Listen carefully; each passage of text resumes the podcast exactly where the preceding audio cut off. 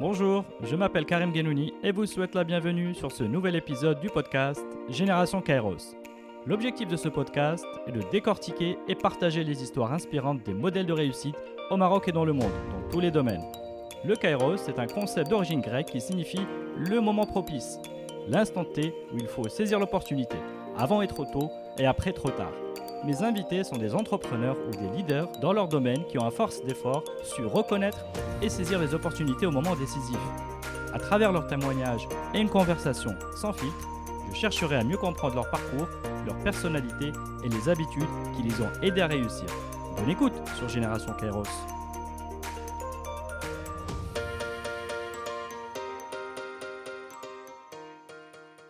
Bonjour à tous. Alors aujourd'hui, j'ai le grand plaisir de recevoir euh, Youssef Al-Hadeshi. Bonjour Youssef. Bonjour Karim. Et encore merci d'avoir accepté mon invitation.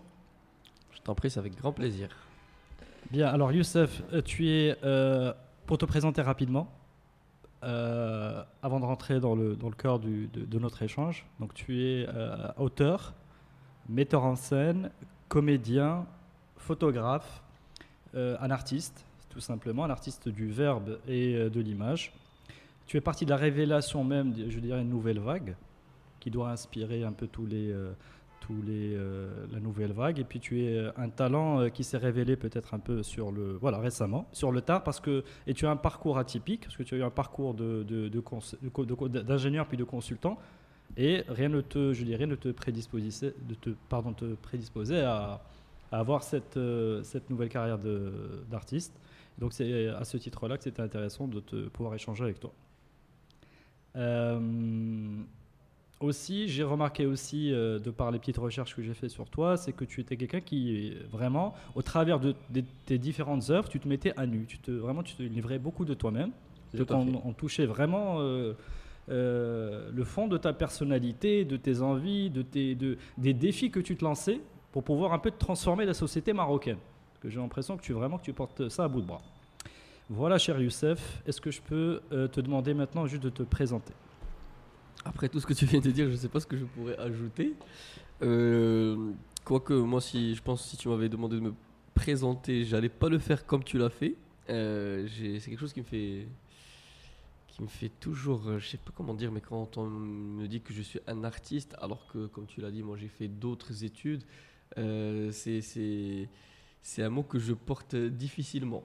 Euh, Je comprends. Euh, mais effectivement, tu, tout ce que tu as cité Est-ce que est- tu est- l'acceptes est- est juste. Ah oui, je l'accepte. Pour moi, c'est quelque chose euh, dont je rêvais. Donc, euh, Eh ben, Très bien. donc oui, je, je l'accepte.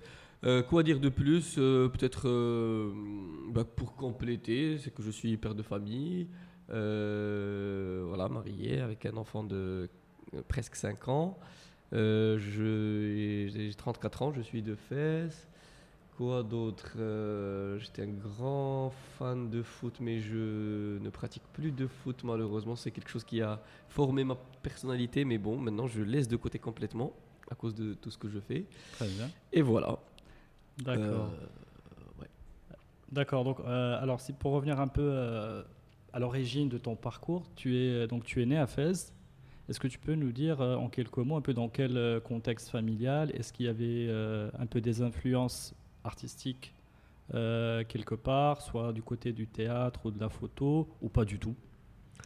Euh, Il y a eu des, influences dont je me rendais pas compte euh, sur, sur le moment. En fait, moi, je j'ai mon père qui est journaliste, donc journal, donc voilà, correspondant d'un journal, et, et et donc moi j'ai tout le temps vu mon père dans son bureau en train d'écrire. Et, et je trouvais ce, ce moment très très solennel, très très mystérieux, très intéressant, ce moment où mon père va va commencer à écrire, il va se déconnecter du monde entier. Donc je pouvais très bien débarquer et lui dire Papa, est-ce que je peux prendre 300 balles de ton pantalon? Il va me dire oui, parce qu'il va même pas lever la tête, il sait même pas de quoi je parle, tellement il est plongé dans son papier quand il écrit. Et c'est quelque chose qui m'a toujours fasciné. Euh, C'était un journaliste presse écrite, donc Presse écrite, ouais. arabophone, euh, Ah, francophone. francophone, d'accord. Euh, francophone, mais il a également écrit en arabe et en anglais. Mais, il y avait une sorte de, je sais pas, sorte de barrière où je, sais que mon père, il, était très estimé. Il est toujours à, à Fès. À chaque fois que euh, quand je, je vois ses, potes et qui, ne tarissent pas d'éloges euh, sur la plume de, de- mon père. Mais, mais moi, j'ai euh, tellement son style, il, est, il est relevé, j'avais du mal à, on va dire, à apprécier ses écrits. C'est quelque chose que je fais maintenant avec euh, beaucoup de retard. Mais voilà, donc j'avais une fascination, mais en même temps, c'est, c'est- je trouvais ça tellement difficile que je me suis toujours dit, mais jamais je ferai ça. Donc c'était un petit peu le modèle inaccessible, Exactement. c'est ça. Exactement. Et c'est- vraiment maintenant que, que je me rends compte de ça, quand moi aussi je plonge dans mes écritures et que je dis à ma femme, je suis désolé, je vais rester trois heures au, au, au café ou au bureau en train d'écrire et je vais pas faire ça, ni ça, ni ça. ça. ça me rappelle vachement mon père et jamais j'aurais imaginé que je serais comme lui. Voilà, ça, c'est pour euh, l'écriture. Euh, mon père avait également une casquette de photographe parce que voilà, il, ça lui arrivait d'être en reportage et de prendre lui-même ses photos. Et donc j'ai j'ai eu l'occasion de, de voir euh, toute une série d'appareils photo à la, à la maison et, et c'est quelque chose, encore une fois, qui m'a toujours intrigué. euh, de voir les différents chiffres sur un boîtier sans comprendre ce que cela signifiait. Moi, je, je savais appuyer sur un bouton, mais, mais, mais, mais je ne comprenais pas le mécanisme derrière. Mhm. Et, et voilà, et dernièrement, bon, après, quand j'ai un peu grandi et j'ai voulu euh, pratiquer une activité artistique, je me suis retourné naturellement vers la photographie, je pense grâce à ça. D'accord. Que du côté de la maman, peut-être. euh, Ah, du côté de la maman, j'ai- eu tout ce dont j'avais besoin pour faire tout ça. J'ai une maman magnifique qui a toujours cru en moi et qui m'a donné un ingrédient essentiel pour que je puisse réaliser tout ça, c'est de la confiance en moi. Elle m'a, voilà, c'est une maman m'a toujours encouragé. Elle m'a, elle a toujours trouvé magnifique ce que je faisais, même si ça l'était pas toujours. Et du coup, ça m'a do- vraiment donné confiance en moi pour euh, avoir euh, la persévérance qu'il faut. Et, et si j'arrive à réaliser des choses aujourd'hui, c'est essentiellement grâce à ça. Très bien. Est-ce que tu voyais ton avenir à cette époque-là, enfin enfant, à, à Fès? Est-ce que tu pouvais t'imaginer euh, à 34 ans que tu serais là où tu es aujourd'hui? Ou alors pas du tout? Pas du tout. Pas du tout. Je, je savais juste ce dont j'avais pas envie. Et, et quand j'éliminais ce dont j'ai pas envie de, de- de faire, il restait pas grand chose et je savais pas du tout ce que j'allais devenir. Euh, après, même après, en grandissant un petit peu, quand j'ai eu, même quand j'ai fait mes classes prépa et j'a- j'avais encore du mal à me projeter. Mhm. J'ai, pour l'anecdote, j'ai même euh, passé des, le, le concours pour devenir pilote de ligne. Je croyais avoir ce rêve quand j'étais enfant. Je, je trouvais ça magnifique d'être pilote. Et j'ai eu la chance, entre guillemets, de. de en fait, l'année où j'ai fait mes classes prépa, où j'ai fini mes classes prépa, euh, il y avait la possibilité d'accéder à l'école de, de la RAM, Mhm. euh, chose qui ne se fait pas chaque année. Et donc j'étais hyper content. J'ai passé les oraux, j'ai passé des écrits, j'ai même commencé une sorte de formation euh, préalable à, à, à l'admission. Et euh, Une formation à titre privé. Une, formation en fait prise en charge par, par l'école. D'accord. Donc euh, il y, a, y a tout un process de, de sélection. Donc voilà, comme j'ai dit, les oraux, l'écrit, après une sorte de, de cours, puis le simulateur, ça aussi, le Ah simulateur de vol, ça Mhm. aussi j'ai fait, et ça finit par un vol euh, réel. Sauf que ils stipulent dans, dans leur contrat que si jamais on réalise le vol et qu'on est admis, si jamais on refuse de, rembourser de- de- le- voilà, d'accéder à, à l'école, on rembourse la formation. Et c'est vraiment deux jours avant le vol que j'ai pris le temps de, de réfléchir vraiment si j'ai envie de faire ça ou pas. Et je me suis dit non, j'ai pas envie de faire ça. Euh, et et- et j'ai découvert quelque chose en moi, c'est que j'avais pas du tout envie d'un travail où, où le, le chemin est tout tracé. Donc, par exemple, moi, j'aurais jamais pu être militaire parce que je sais que quand on est militaire, je connais pas très bien les, les grades, mais voilà, c'est Mhm. sous-officier, officier, commandant, et donc je, c'est c'est- c'est un métier où je vois ce que je vais devenir. Mhm. Et c'est quelque chose voilà, dont, dont j'ai pas du tout envie. Et donc pilote, si j'avais commencé pilote, j'allais finir pilote et j'avais pas envie de ça. D'accord. Donc décision quand même importante. Oui. Tu te rappelles comment tu l'as prise? Enfin, tu l'as tout seul euh, Une nuit d'insomnie euh, et j'ai vraiment bien creusé. Bien euh, cogité. ouais. Donc tu avais quel âge euh, à ce moment-là? Là, 19 ans. 19 ans, d'accord. Et donc, et- comment, comment ça a été accueilli à, si proche de, de, de quand même quelque chose quand même d'assez appréciable d'être d'être pilote? Comme ça, faire volte-face, ça a été comment ça a été accepté par tes proches? Ça, ça les a surpris. Ça a surpris mes parents parce que bah, quelques jours avant, j'étais tout excité. J'étais hyper content que, que je puisse être euh, là où j'étais. Mais après, ils ont, ils ont compris mon, mon choix. D'accord. Donc ils l'ont accepté. mon choix. euh, Il n'y Oui. a pas eu de, de drame euh, Pas du tout, particulier. pas du tout. euh. Euh, surtout pas de, de mon père, parce que pour compléter un peu ce- son portrait, lui aussi, il, il a, il, il a eu un parcours atypique, si tu veux. Si tu as besoin de quelqu'un pour le prochain épisode. Ah bah, avec, avec plaisir. je prends je- les gens de qualité uniquement. Alors, lui, il a fait Subdeco Marseille. Mhm. Il a fait ça les années début des années 70 et je peux dire qu'il n'y avait pas beaucoup de, Oui. de Marocains qui faisaient les grandes écoles de, de commerce à cette époque-là. Et donc euh, pour mes grands-parents, son avenir était tout tracé. Euh, il est revenu au Maroc, il a commencé à travailler un an ou deux et il a vu que c'est pas ce qu'il veut faire et qu'il a une fibre, euh, on va dire, euh, le- il a la passion de, de- de l'écriture. Et il a choisi de suivre cette voie, même si elle rapporte pas beaucoup sur le Ouais, plan bien financier. sûr, bien sûr. Ouais. Euh, vraiment pas. Euh, et, et voilà, mais moi j'ai toujours euh, respecté son, son choix, même si voilà, ça, euh, euh, voilà, ça nous a pas. Je, je n'ai pas vécu dans, dans le fast dans lequel j'aurais pu vivre si jamais Je il avait choisi cette- voie de voilà de euh, cadre, euh, haut cadre, euh, etc. Mais mais voilà, j'apprécie ce qu'il a fait et c'est quelqu'un qui a vécu heureux grâce à son métier. Et donc euh, c'est Très bien. Donc, chez, les, bon chez niveau. les El Harachi, il y a quand même du tempérament? ce que je peux noter. Euh, donc là, tu, tu, tu refuses un peu cette, euh, cette direction, euh, cette direction donc de pilote. Enfin, tu, donc tu, tu changes d'avis. Alors, vers quoi tu te repositionnes avec au- autant de voilà, d'énergie?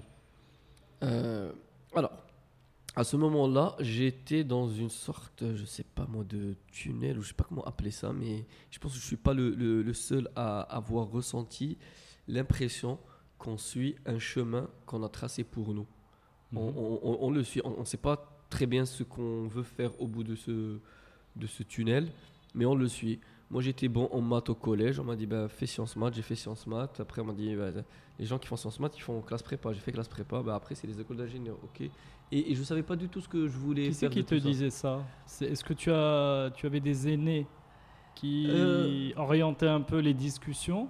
Oui, j'avais des, des proches euh, qui, qui, qui- qui m'orientaient. J'avais aussi des, mes, mon cercle d'amis qui, eux, avaient leurs aînés qui ont fait ces études-là. Et pour moi, voilà, c'est plus. euh, voilà, je, par je défaut suis un bon élève. Voilà. Et donc, voilà, c'est ça la voie des bons élèves. Ça, Et il n'y a personne qui m'a dit, Youssef, euh, c'est quoi le métier dont tu rêves? Qu'est-ce que tu veux faire vraiment de, de ta vie?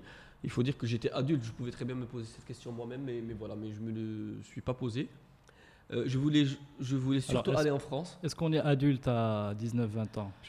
Euh, pas, pas vraiment. Je pense que plus on prend de l'âge, plus on se rend compte que pas du tout. Exactement, et exactement. Et je, je, je sais même pas si je le suis maintenant. En tout cas, c'est pas quelque chose que de- dont, dont j'ai envie d'être. En tout cas, moi, je, je préfère le côté enfant en moi. Euh, Donc l'enfant, toi, voulait aller partir en France, oui, avait des rêves ça, de, voulais, ouais. de, de romantisme, donc. un peu, exactement. Je voulais aller en France. euh, et vu que voilà, avec les classes prépa, je pouvais faire une école d'ingénieur en France, j'ai passé les tests. J'ai pas eu les bonnes écoles, je voulais refaire l'année. Bref, après, il y a eu un concours de circonstances qui a fait que j'ai euh, j'ai intégré une école de- d'ingénieur à Rabat qui était plutôt bien parmi ceux que, qui m'intéressaient. Par défaut, encore une fois, parce que je ne me voyais pas dans l'électricité, pas dans la mécanique, pas dans le génie civil. C'est des choses qui ne me parlaient pas. Euh, J'étais un petit peu curieux de tout ce qui touchait à l'économie, à la finance. Mhm. Et j'avais une sorte de vraiment de légère curiosité. Donc j'ai fait l'INSEA, l'Institut national de statistique et Mhm. d'économie appliquée, Mhm. À Rabat. à Rabat. Voilà. Et donc euh, là encore une fois, j'ai je fais mon parcours. J'ai eu mon diplôme au bout des trois années. Euh, et encore une fois, qu'est-ce que je vais faire? Je veux aller en France. Et là, je choisis un master, mais vraiment Euh, L'idée c'était juste d'aller en France parce que j'avais ce, ce rêve. De, Oui, là, de le rêve, était, le, le rêve était encore plus, euh, plus tenace. Oui, les- ça oui. se renforçait d'année en année. Et, et- et ma mère n'avait plus aucune raison de me retenir parce qu'à chaque fois elle me dit Youssef, essaie juste d'obtenir au moins ton diplôme. Ap- Après, fais ce que tu veux de ta vie, au moins tu, tu auras ton diplôme. Hmm. J'ai eu mon diplôme. Je dis voilà, donc j'ai eu le prétexte de vouloir continuer mes études, chose que j'ai faite. J'ai, j'ai réussi mon master euh, de finance euh, en, en France. Mais voilà, mais moi l'en- l'envie c'était vraiment de découvrir un nouveau pays, une autre culture, euh, culture qui est proche de nous. Mais voilà, mais j'avais envie de, de vivre ça. Et c'était une expérience magnifique. C'était euh, voilà l'expérience de de vivre dans une autre culture. C'est pas, j'aime bien la France, mais c'est pas le pays le, le plus. c'est- pas tant le pays, on va Mhm. dire, euh, que. Oui, déjà, c'est la première fois que peut-être que tu Euh, quittais le, ton environnement euh, naturel. Donc, première fois, c'est forcément, euh, c'est forcément marquant Tout à fait. à plusieurs points de vue. Et puis, bon, quand on. Là, la France est un pays de liberté. De, enfin, Exactement. Exactement. De, de, de liberté. quand on et- arrive à 22, 23 ans, euh, on est. euh, voilà, on est content. Oui, on est, on, on est très content. On est, je, je sais pas, mais euh, on a l'impression de, de- connaître ce pays ou de connaître d'autres pays qu'on voit à la télé, mais on, voit peut-être. moi, j'ai tout le temps regardé les, les télés françaises, mais et j'ai l'impression de très bien connaître ce, ce- ce pays, mais mais une fois on arrive, c'est- autre chose. Il y, a, et puis, il y a- il y a plein de choses qui, qui nous marquent à jamais. Moi, en tout, j'ai passé un an et demi en France et, et c'était marquant dans ma vie. Hmm. Euh, Les- en deux, trois points, quels sont les points qui t'ont le plus marqué euh, alors, euh, ce qui m'a marqué, il y a une petite anecdote. Le, le premier jour, vraiment, la première fois où, où j'arrive en, en- en France, je j'arrive le soir, je prends le métro avec mes amis pour aller voir la Tour Eiffel, voilà, très classique. Je descends dans, la station de métro et là je vois un, un SDF, donc voilà, par terre, qui dort avec une bouteille à moitié vide de vin et à côté un bouquin. Et cette image-là, elle m'a marqué. J'ai trouvé qu'il y avait quelque chose de euh, d'assez étrange à mes yeux de poétique? Et poétique. Parce que pour moi, euh, les pauvres sont pauvres parce qu'ils sont illettrés, parce qu'ils n'ont. Voilà, euh, c'est comme s'ils ils, n'ont aucun intellect, aucune sensibilité. euh, ils sont dans la rue juste pour chercher quoi manger. Alors que voilà, je. J'ai vu devant moi quelqu'un voilà, qui est dans cet état-là, mais qui prend la peine de se cultiver, de se distraire, peut-être de s'évader à travers ses lectures. Et, et, et voilà, et ça m'a permis de voir à quel point la, la- la culture est, est- est présente dans, dans ce pays. C'est une image, euh, c'est une image. Enfin, je parle d'image parce que tu es photographe. C'est une image Oui. euh, très complexe. Ah oui, qu'on très. réunit, euh, on réunit beaucoup de choses en même temps, une situation sociale et, un symbole de. Exactement. Voilà, de- et, de et ça, c'est la lecture que, que j'en ai fait. Un Français qui, qui, qui, qui m'écoute maintenant, peut-être qu'il il va trouver ça très, très normal, mais voilà, moi, je débarque du, parce du Maroc pour la première tu as un fois. regard neuf. quelque chose. ah oui, exactement. Totalement, euh, voilà, totalement euh, neuf, totalement Ouais. euh, dé- qui découvre et qui observe. Tout à fait. D'accord. Tout à fait. Et j'ai appris aussi, donc ça, ça, c'est le premier point. Les, les autres choses qui m'ont qui m'ont marqué, c'est l'acceptation de l'autre. C'est quelque chose que j'ai vraiment ressenti, vécu et appris en France. C'est que voilà, on, on respecte celui qui est différent de nous, on respecte celui qui a des avis euh, divergents par rapport au nôtre, euh, mais, mais, mais dans le vrai sens du, du respect. Mhm. Et euh, malheureusement, moi je trouve que euh, au, au Maroc, il y a.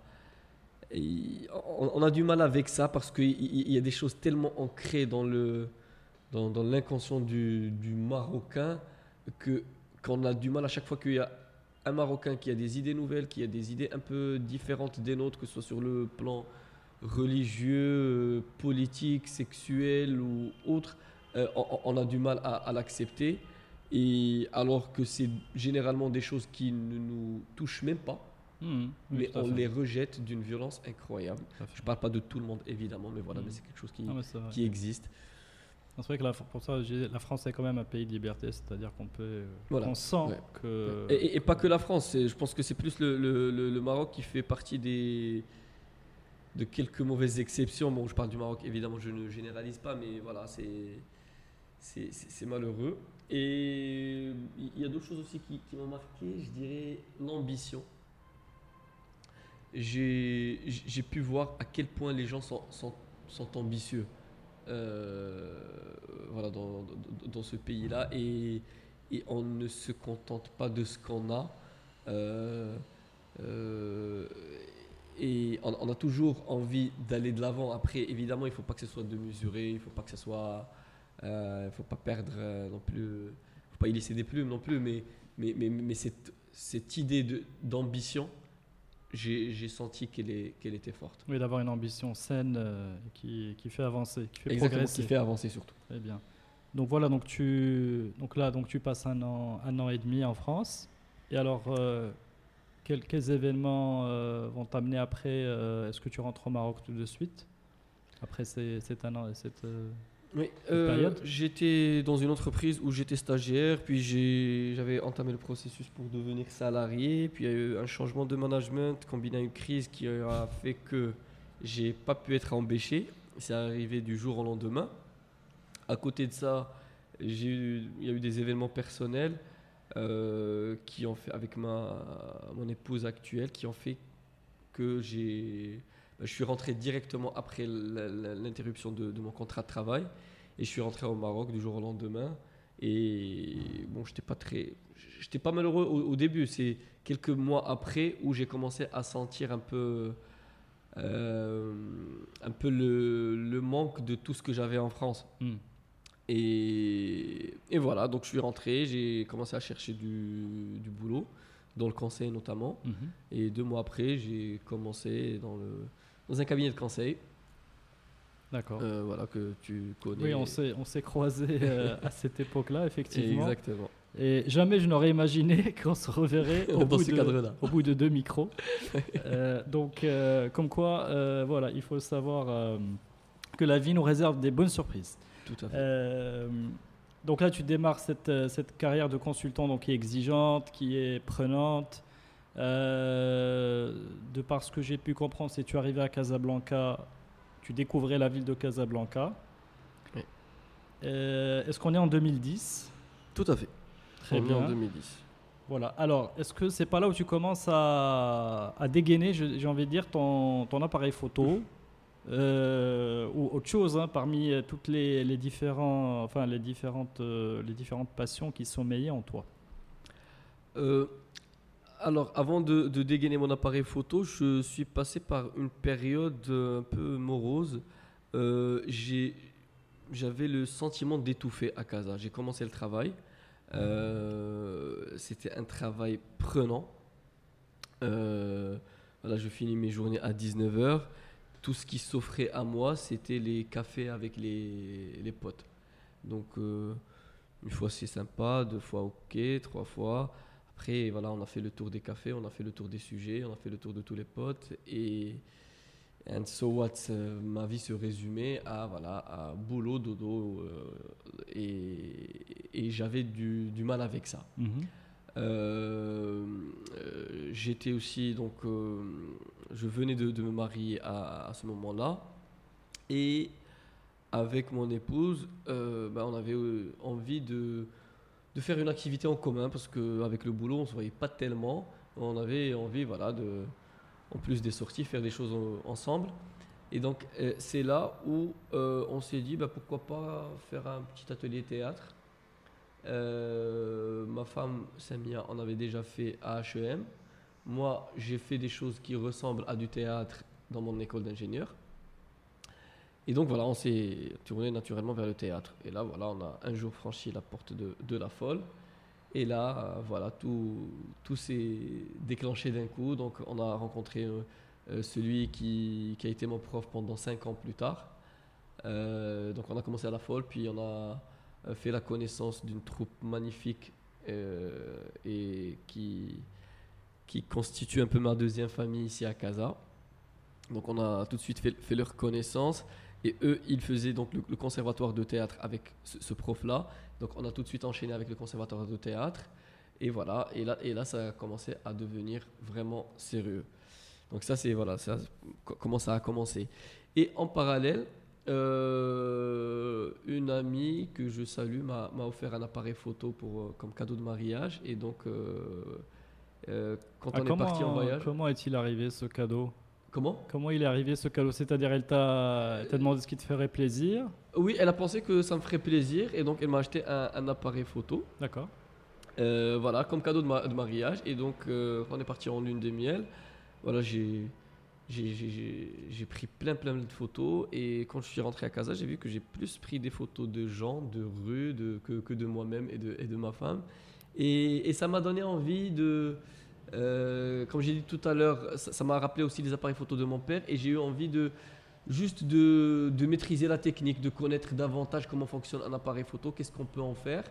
Et là, j'ai commencé à apprendre par moi-même, donc à acheter des magazines photos, à voir des cours de photo sur Internet et à développer un peu la pratique. Donc le dimanche, je sors mon appareil photo et j'essaie de, m'exercer et d'évoluer. Et l'appareil photo que tu avais reçu, c'était un appareil professionnel, Pas du tout, c'est un appareil compact, euh, tout ce qu'il y a de plus euh, numérique de- numérique, mais je pense là en 2019, les, nos appareils photo qu'on a sur le téléphone euh, réalisent de, de meilleurs clichés. D'accord, donc finalement ça n'avait pas, euh, comment dire, c'était pas un- déjà un appareil professionnel Pas qui, du tout, Qui, ouais. t'au- qui aurait dû te pousser à dire, bon, pour bien l'utiliser au meilleur de ses capacités, je vais aller me former. Non, c'est venu après. J'ai l'impression que tu as un petit peu euh, rebondi sur ça pour dire, bon, je vais, je vais commencer à m'abonner à des... à des Ouais. voilà, à des Ouais, ça c'est venu ju- juste après. Donc, euh, mais mais, mais, mais l'envie s'est dé- déclenchée comme ça, grâce à ce petit cadeau et ce, petit voyage. Donc, en rentrant, je me suis dit, tiens, ce serait bien d'acheter un bon appareil photo. Voilà, et donc de... ça t'a donné le goût Exactement. de, Et- de, voilà, de la Ouais. photo. Très bien. Et c'est là où j'ai commencé un peu à dégainer mon appareil photo un peu partout à casa, à la maison. Donc, toutes les occasions sont bonnes pour euh, shooter. Mhm. Et, et voilà, et, et j'apprenais, j'apprenais sur des magazines. Et, et j'ai- j'ai- petit à petit, j'ai, vu tout, tout le potentiel qu'a ce, ce médium et tout ce qu'on peut faire avec un appareil photo. Et, c'est ça ce que je trouve moi, moi intéressant parce que euh, le, la technique ne m'intéresse pas tant que ça. Moi, je suis pas un très bon technicien. euh, euh, j'ai pas forcément en- besoin d'un appareil. euh, Alors que tu, 48 es, que, tu es mégapixels. ingénieur, que tu es ingénieur et que tu euh, comprends tout ça. euh, Oui, bah, peut-être parce que j'ai- tellement marre des chiffres, peut-être que, que voilà, je ne vais pas m'attarder sur ces, ces choses-là. Et, et- et grâce à ces magazines photos, euh, bah, ça m'a permis de voir les portfolios de, de plein de photographes connus et, et de voir que qu'une photo, c'est pas juste une photo, c'est une sorte d'écriture aussi. C'est en écrit avec les photos.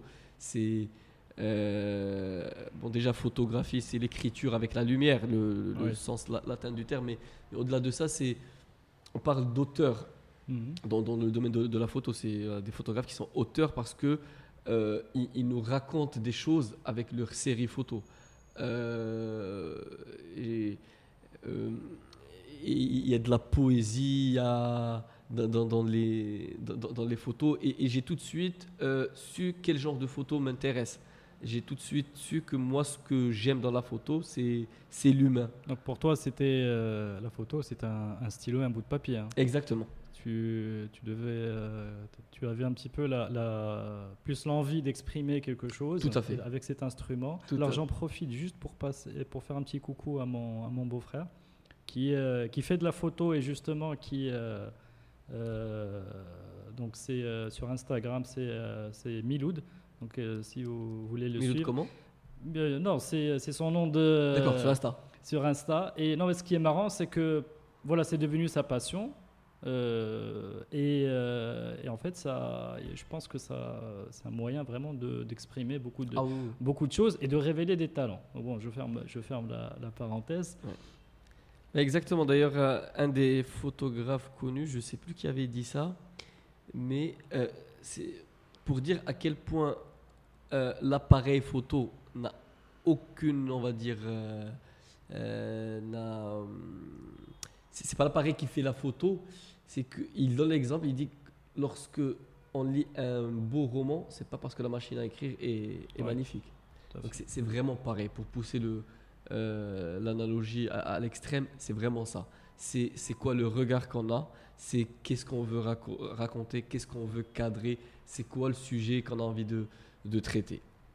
Alors toi justement, j'ai voilà, tu t'es, j'ai l'impression que tu t'es un peu orienté vers ça. Tu t'es dit bon, je dois commencer à, à, à révéler un peu ce que j'ai envie de dire au travers de cette photo. Et est-ce que ça, ça va t'amener euh, de fil en aiguille à, euh, je sais pas, prendre des photos de Casablanca euh, certains soirs quand il y a personne. Exactement. Euh, au début, j'ai commencé par prendre des, des photos des habitants de Casa. Euh, j'adore ça. Moi, j'adore, voilà, comme je t'ai dit, moi, j'adore prendre en photo l'humain, montrer ce qu'il y a, ce qu'il y a d'humain en nous. Euh, et tellement j'ai pris cette habitude, un, un jour, j'étais, j'étais énervé à cause des embouteillages et j'ai eu cette envie soudaine de me dire qu'est-ce que j'adorerais voir ces, boulevards vides. Et là, ça a fait tilt dans ma tête. Je me suis dit, ah ouais, mais pendant le, le c'est l'occasion idéale pour voir ces boulevards vides. Et donc, un mois après, il y avait Ramadan. Et donc, euh, deuxième ou troisième soir de Ramadan, je dis à ma femme, désolé, je vais prendre deux petites dates dans ma poche et je vais sortir avec mon appareil photo. Et donc, je sors vers Zarqtoni. Et j'étais comme, euh, comme un gamin dans un magasin de jouets où il n'y a personne. Donc, euh, Alors je- j'essaye de t'imaginer. Tu avais le, le trépied là. ça, ça, c'est avant de, de- de commencer la, série. Là, je sors avec mon appareil photo, je shoot euh, juste les, les grands boulevards vides et je trouve ça génial. Je rentre chez moi, je, je me dis waouh, c'est beau. Et après, je me dis ouais, attends, il y, a- il y a quelque chose qui manque là. C'est joli, c'est anecdotique, mais je me dis c'est un sacré décor pour raconter des choses plus intéressantes. Mhm, Et c'est là où j'ai eu l'idée de raconter un peu mon histoire avec Casablanca. mhm. Donc je me suis dit, voilà, je vais me mettre en scène dans tous les endroits de Casa qui me parlent et qui parlent à beaucoup de, de Casablancais. Et avec, en choisissant exprès aussi des endroits où c'est tout le temps bouchonné, c'est tout le temps blindé de monde. Comme ça, ça c'est intéressant. Même, voilà, c'est c'est ce, ce- décalage-là est, est intéressant. Et voilà, et donc c'est comme ça que, que euh, l'année d'après, j'ai fait la moitié de la série Rêverie urbaine. Mhm. Euh, et voilà, j'ai j'ai choisi vraiment des endroits qui me parlent. D'ailleurs, la série, dans la série, il y a 11 photos euh, numérotées. Donc ça commence par la photo qui s'appelle Le débarquement, euh, où je tire ma valise dans Trek Jdida. Et pour moi, ça représente mon arrivée à Casa. Je viens de Fès, de l'autoroute. Et donc, je, voilà, j'ai débarqué à Casa. Alors, pour avoir un petit peu le, le backstage, donc tu es avec ton trépied. Tout à fait. Euh, J'imagine qu'il y a quand même, tu n'es pas quelqu'un de très technique, mais il y a des sujets autour de la lumière. Oui. Euh, donc tu dois, tu dois, tu as, tu as quand même, je sais pas, genre 5-10 minutes qui sont assez stressantes. Exactement. Hyper stressante. Donc moi j'arrive sur place avant, bien avant le Maghreb, donc pour euh, surtout certaines photos où j'ai utilisé pas mal de d'accessoires. D'accessoires, oui. Généralement, bon, 80% de ces photos-là, je les ai fait tout seul. J'étais tout seul euh, en, en place. Euh, donc j'arrive, je j'essaie de repérer déjà dans quel. Des fois je le fais avant. Je je, je me fais la photo avant Mhm. d'arriver sur place. D'accord. Donc je sais dans quel angle je vais la prendre, euh, qu'est-ce que je vais utiliser comme accessoire, c'est quoi la pose? Euh, donc voilà, j'arrive sur place, euh, je vérifie déjà si c'est safe, je pose mon trépied, je fais les différents réglages de, de lumière, je prépare mon costume, mes accessoires. Et là, effectivement, j'ai vraiment allé trois minutes où, où c'est vraiment vide. Et après, les premiers taxis commencent à circuler. Hmm, Et, et- et voilà, il faut, si la photo est ratée, il faut revenir le lendemain. D'accord. Mais Est-ce Euh, que tu as eu de- certaines photos, des surprises où, euh, je sais pas, on a failli te renverser, on a failli. euh, Ah oui. oui, une fois, on a failli vraiment me renverser. Et, et ce, qui, ce qui est marrant, c'était là où normalement il n'y avait aucun risque. C'était sur les rails du tram, sachant que le tram s'arrête euh, pendant une heure et demie à peu près avant et, euh, avant et après le Maghreb. Mais il y avait un fou qui était au volant de sa voiture, mais qui est monté sur les rails. D'accord. Et il fonçait mais vraiment à toute vitesse et heureusement, on- y a échappé belle. D'accord. Donc il fallait pas avoir la tête non plus dans les, uniquement sur, Ah oui, oui, l'objectif. Heureusement ce jour-là j'avais mon cousin avec moi. Sinon d'autres d'autres fois il y a des passants qui trouvent un peu le truc euh, hallucinant mais ils rigolent avec moi. et- Alors justement beaucoup- sur ce côté hallucinant, moi je trouve que, enfin hallucinant dans le bon sens du terme, c'est que c'est vraiment euh, innovant. Personne, euh, confirme-moi s'il te plaît que personne n'a eu cette idée avant toi. Euh, non, moi, il y a eu, moi je me suis aussi inspiré d'un film de, mais, mais ça n'a rien à voir. C'est de euh, Eric et Ramsey. Mhm. Euh, ils ont tourné une scène sur les Champs Élysées vides. D'accord. Et je crois eux, encore une fois, ils ont bien choisi le moment. C'était un 14 juillet. Et donc, ils ont demandé aux autorités qui avaient déjà bloqué tous les accès Mhm. de prendre juste une petite demi-heure. Mais, mais ce projet-là, moi, je, je ne l'ai vu nu- nulle part avant. Voilà, donc c'est pour ça que voilà, il faut te rendre hommage parce que tu as eu vraiment une, une, une excellente idée pour, euh, pour donner vie à ces une vie différente parce qu'on les du coup on les redécouvre Ouais. au travers de, de ton histoire et de tes photos. On les on dit tiens en fait euh, c'est des endroits qui sont euh, finalement qui qui ont, qui, qui ont, qui ont un certain cachet, qui ont que si on les prend, que si on, on prend de la hauteur par rapport à la cohue, et, euh, le- voilà, au, au- au quotidien, c'est voilà, c'est assez appréciable et on peut avoir la photo dans son salon. Exactement. Parce que j'ai vu un- un- une de tes photos dans le salon d'un ami à moi. Aussi. Donc euh, voilà, donc c'est- non mais c'est pour dire que les voilà le public apprécie finalement le- à la fois le côté euh, euh, original, mais voilà de- et le côté et l'esthétique autour de, de Tout ces à fait, tout à fait. C'est quelque chose que j'ai recherché aussi parce que ce qui est bien avec euh, le Maghreb, c'est non seulement c'est vide, mais c'est un très bon moment pour prendre une photo parce que la lumière elle est très belle. D'accord. Et aussi ces grands avenues tout vides, c'est ça contribue aussi à cette, euh, à cette esthétique-là. Très bien. Donc Ouais. là, euh, donc là, c'est c'est, euh, comment comment tu comment tu sais que tu as fait que tu as des jolies photos euh, une fois que tu les as prises, que tu les as dans la boîte? Ouais. Comment tu leur donnes après tu le tu leur donnes naissance? Alors, moi j'ai fait donc la moitié de cette série et j'ai trouvé. Moi j'avais l'habitude de prendre des photos et de balancer sur Facebook pour un peu avoir le, le retour des, Mhm. des proches, etc. Mais avec ces photos-là, donc j'ai pris les cinq et je me suis dit non, ces photos, j'ai pas envie de les montrer tout de suite. Mhm. Euh, J'ai senti un petit truc, je me suis dit il y a moyen de.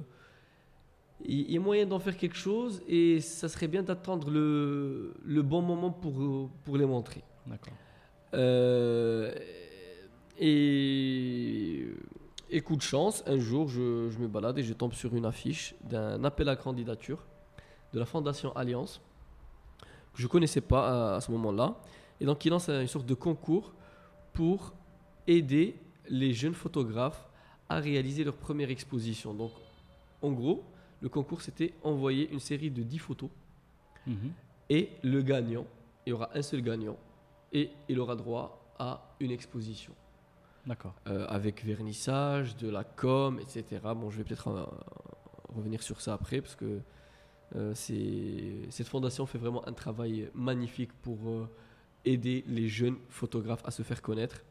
Et voilà, je connaissais pas du tout. J'ai vu, euh, donc voilà, j'ai vu le concours. Je me suis dit, tiens, c'est le moment de sortir les, les fameuses photos.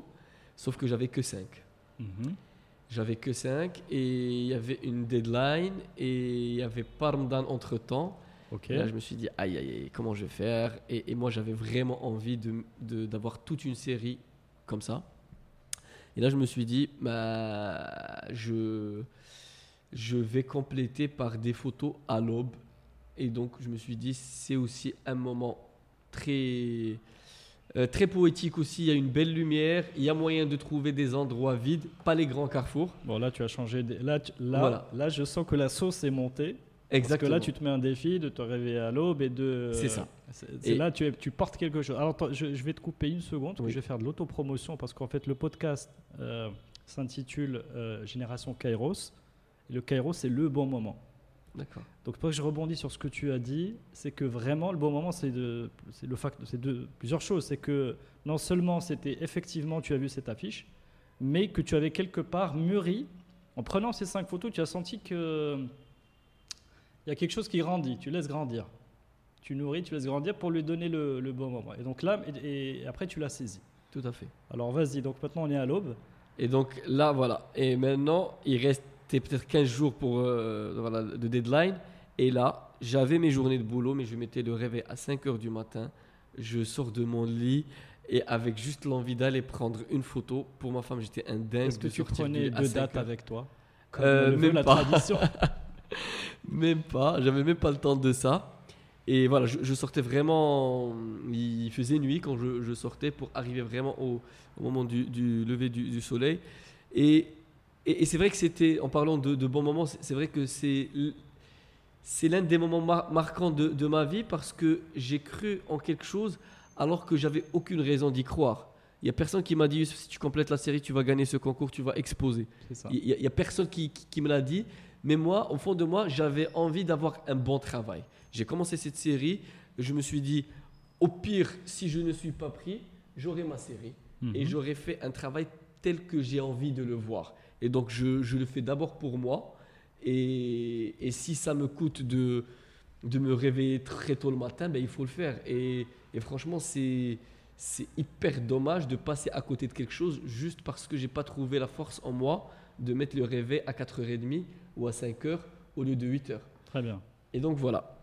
Et là, je fais mes photos. Donc là, je fais par exemple à, vers Morocco Mall, je fais vers Mosquée Hassan II. D'accord. Donc j'évite les, les routes. Euh, je fais sur euh, la corniche. Et c'est là où je- j'avais l'air d'un fou parce que je- j'avais une serviette là où les gens faisaient leur jogging. Et donc j'étale ma serviette, je pose des bouquins, une bouteille d'eau, un trépied 3 mètres plus loin. Et, j'avais une jaquette parce qu'il faisait froid pour régler l'appareil. Puis je retire ma jaquette, j'appuie sur le retardateur, je cours, je m'étale, je prends mon bouquin, je me prends en photo. Je peux te dire que les, ceux qui faisaient leur sport, ils me regardaient avec de grands yeux.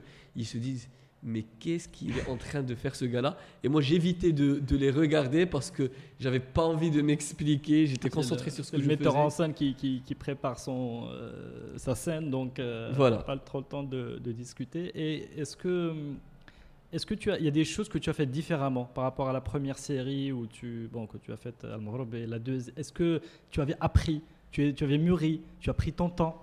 Tu vois ce que je veux dire? Oui, tout à fait. Euh, alors, pas à ce moment-là, parce qu'il y a une troisième étape pour la réalisation de cette série. Donc, à ce moment-là, je fais ces photos, euh, voilà, à- comme je t'ai dit, ces, ces endroits-là, puis Darb Ghellef, puis le complexe Mohamed V. Je réunis les 10 photos, je postule, je reçois un coup de fil. Youssef, c'est toi le lauréat. J'étais mais juste fou de joie. J'étais, c'était, Incroyable. c'était incroyable pour moi parce que j'avais vu les photos des vernissages des autres lauréats euh, qui, qui m'avaient précédé et, et de me dire waouh, je vais vivre ça, je vais avoir mon propre vernissage. euh, je- Mais là, on, est d'accord. On est d'accord que tu étais un amateur. Oui, un euh, amateur. qui a, voilà, qui a avec du, avec du travail et un investissement de temps, bah, qui a gagné un premier prix quand même, euh, Exactement. assez prestigieux. Exactement. Et, et je me suis retrouvé voilà, dans des radios en train de, donc, de faire des interviews, euh, des articles sur moi, sur mon travail, d'un jour au lendemain. Moi, je, je me dis, je faisais de la photo pour montrer mon travail, mais, mais jamais j'avais l'idée de faire une exposition euh, aussi rapidement. Mhm. Euh, voilà. Et, mais avant, avant le vernissage, donc voilà, on m'appelle, on me dit Youssef, tu es retenu. Je leur montre les photos. Et avant l'exposition, il y avait Ramadan. Et là, je leur ai dit, j'ai quand même envie de, de faire d'autres photos. Parce qu'il y y avait certaines photos qui me plaisaient pas tant que ça. D'accord. Et c'est là où j'ai réalisé deux autres photos qui sont finalement, à mon sens, les meilleures. D'accord. C'est une fois que j'étais accepté. Mhm. Mais justement parce que l'idée avait mûri dans ma tête. Et j'ai vu que je pouvais aller encore plus loin. D'accord. Une de ces photos-là, c'est la photo que tu as vue chez ton ami, qui est aussi mon ami Julien, que je salue, On le tu as vu dans le salon, donc euh, avec une tente et une canne à pêche euh, vers boulevard Hassan II. Et, et- et là, voilà, je me suis dit, voilà, je vais aller encore plus loin. Euh, Donc ça, c'était la, la D'ailleurs, même la tente, elle, elle appartient à un pote à nous, donc que D'accord. Donc tout le, monde, tout le monde est sur la photo. Voilà. Euh, Et donc cette photo-là, puis la photo sur boulevard Mohamed V, sur les rails du tram, où là encore une fois, je suis allé un peu plus loin dans la mise en scène. Et avec le vraiment- avec le tarbouche, ouais, très belle, avec le tapis. Mm. J'ai ramené même un- une radio, une vieille radio de, de Fès. Donc, euh, Ah, la, vieille, j'ai- la vieille radio de Fès était là. ah oui, donc je l'ai ramené de, de chez mes parents pour la photo. Ouais. D'accord. Non mais c'est intéressant. Je... La question finalement était, était pertinente. C'est pour dire que vraiment, tu as en même temps que tu étais en train de créer quelque chose de nouveau et que tu as commencé par euh, une première série qui était enrichie, et vraiment, le travail ne s'arrête jamais. Ouais. C'est que vraiment, le travail ne s'arrête il vient pour enfoncer le clou avec quelque chose de, comme tu dis, de qualitativement meilleur. Tout à fait. Donc, comme quoi, on- même après avoir remporté un prix, on est, cette, cette amélioration euh, continue est, est intéressante à relever. Exactement. Et je pense que ça a dû t'obtenir, au-delà de, la, de. Bon, le prix était là, mais une satisfaction supérieure, et tu défends encore plus ton travail derrière.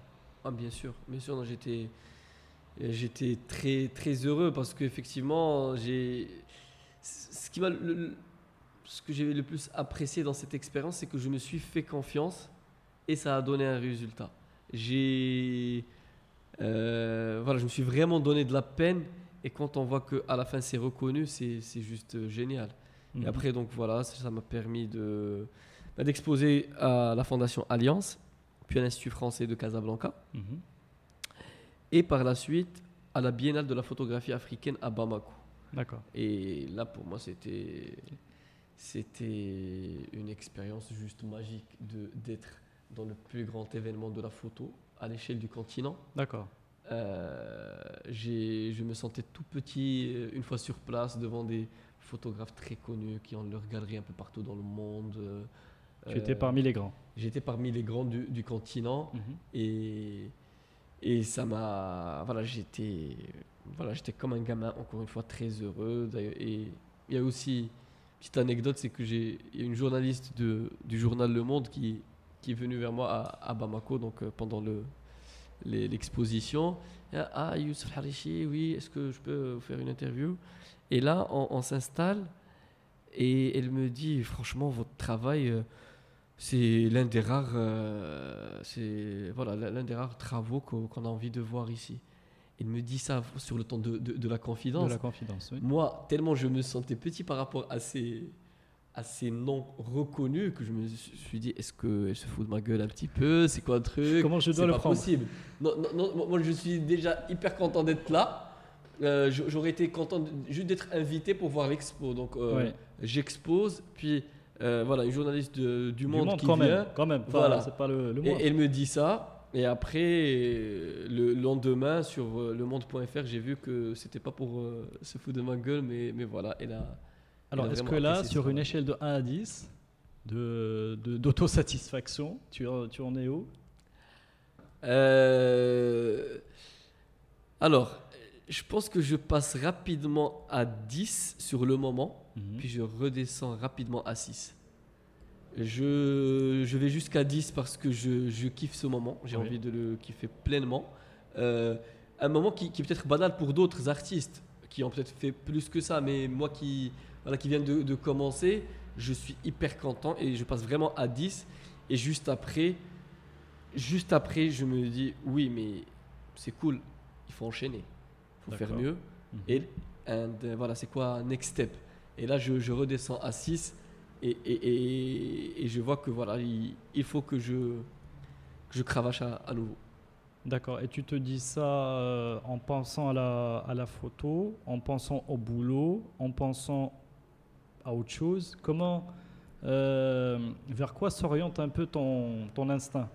À ce moment-là, euh, c'est la photo, parce que euh, bon, je, je faisais du théâtre à côté, mais, mais à ce moment-là, voilà, je, je me dis c'est une reconnaissance, euh, il faut que je continue dans ce domaine-là. J'ai continué, donc à ce moment-là, j'avais déjà commencé à préparer une série que j'ai toujours pas complétée ni exposée. Mhm. Mais je l'avais déjà commencé juste après donc le, la Biennale de Bamako. Euh, voilà, donc j'ai commencé à la travailler tout doucement. Euh, bon, comme tu sais, voilà, j'ai travaillé à la banque. J'avais des déplacements en Afrique subsaharienne. Mhm. J'avais des nuits tout seul à l'hôtel. Et donc j'en ai profité pour euh, réaliser une, une série dans les chambres d'hôtel où, encore une fois, je me mets en scène. Cette euh, série, je ne l'ai pas encore exposée. Mais voilà, donc encore une Là fois. encore, on touche à quelque chose de très original. Bon, on va, Oui. laisser, euh, on va laisser ça pour l'avenir, mais on touche à quelque chose de très original. euh, euh, Voilà, donc dans la continuité de. Voilà, juste pour dire, voilà, parce qu'à côté, j'avais, j'avais mon boulot de, de, de banquier, mais je me disais, il faut que je profite de ces moments-là. Donc, je faisais ces photos-là, et par la suite, pendant d'autres déplacements, bah, je, je serais amené à, à écrire. Donc, euh, voilà, je pense que c'est, un peu là la, transition. Je ne sais pas si, si tu es d'accord. Mais voilà, donc la photo, je, je continue tout doucement dans mon petit coin. Et à côté, bah, j'ai fait une sorte de virage euh, côté théâtre. Euh, comme je t'ai dit, j'ai fait le conservatoire. J'ai fait en tout 6 ans de conservatoire. Mais à la cinquième année, donc je faisais déjà partie d'une troupe, ma troupe actuelle, autour de notre prof et metteur en scène. Mais le, le conservatoire que tu as fait, c'est tu l'as fait euh, à l'âge de 20. euh, c'est ça, si j'ai bien Oui, oui, c'est ça. j'ai 24, commencé en- 25. En, en 2011, en fait, c'est- pas comme en France où les conservatoires, c'est une formation à, à temps plein. Hmm. Là, c'est une formation à temps partiel. Donc, c'est les week-ends. Non mais voilà, donc il faut le relever, c'est que, tu c'était à temps partiel, Oui. donc c'est euh, enfin tu vois tu vois le rapport de retour sur investissement que tu as eu assez Exactement. important. Exactement. Euh, uniquement sur les week-ends, c'était euh, quelle fréquence? C'était. Alors, euh, j'avais une fréquence régulière de deux fois par semaine. C'était les samedis après-midi, voire samedi soir, et les mardis. Parce que j'avais les cours Mhm. au conservatoire et j'avais des répétitions avec la troupe. D'accord, donc deux fois par semaine. Deux fois par semaine. Toutes les semaines? Toutes les semaines. Donc, ça, c'est vraiment le rythme de Tout le temps, croisière. Quand on avait des spectacles, c'est plus que ça. D'accord, donc c'était vraiment, euh, vraiment, euh, comment dire Après le boulot, c'est ça qui occupait le plus, euh, Tout à fait. la plus grande majorité de ton temps. Tout à fait. Mais pour moi, voilà, c'était une activité que j'aimais bien. J'avais envie de, voilà, d'aller de l'avant dans, dans le théâtre. Donc, connais beaucoup de, de personnes qui, euh, qui ont un job, on va dire, à plein temps, et qui font ça, qui font... euh, J'en connais pas beaucoup. Euh, bah, je- je- J'en connais autour de moi dans ma troupe, dans ma troupe justement. Je suis pas le seul. Bah, Peut-être que c'est euh, les seuls, en fait, qui, sont, qui font ça, non?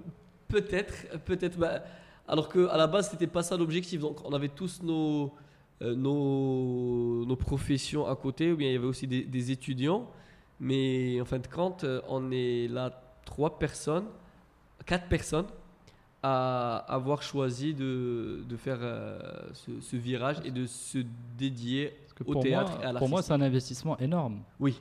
Important. C'est une prise de risque aussi. C'est Oui, tout à fait. c'est pas quelque chose qu'on fait du jour au lendemain. C'est ça. Moi, j'avais cette, en- cette envie enfouie depuis, voilà, depuis que j'ai commencé vraiment à faire du, du théâtre. Euh, J'étais très content déjà de faire partie de, de cette troupe parce que quand j'ai commencé à faire du théâtre, j'avais envie de monter sur scène. J'avais envie de, de jouer des pièces de théâtre. Et je me disais, euh, c'est quand même pas sûr que je le fasse un jour parce que pour faire partie d'une troupe de théâtre, ben, il faut être comédien.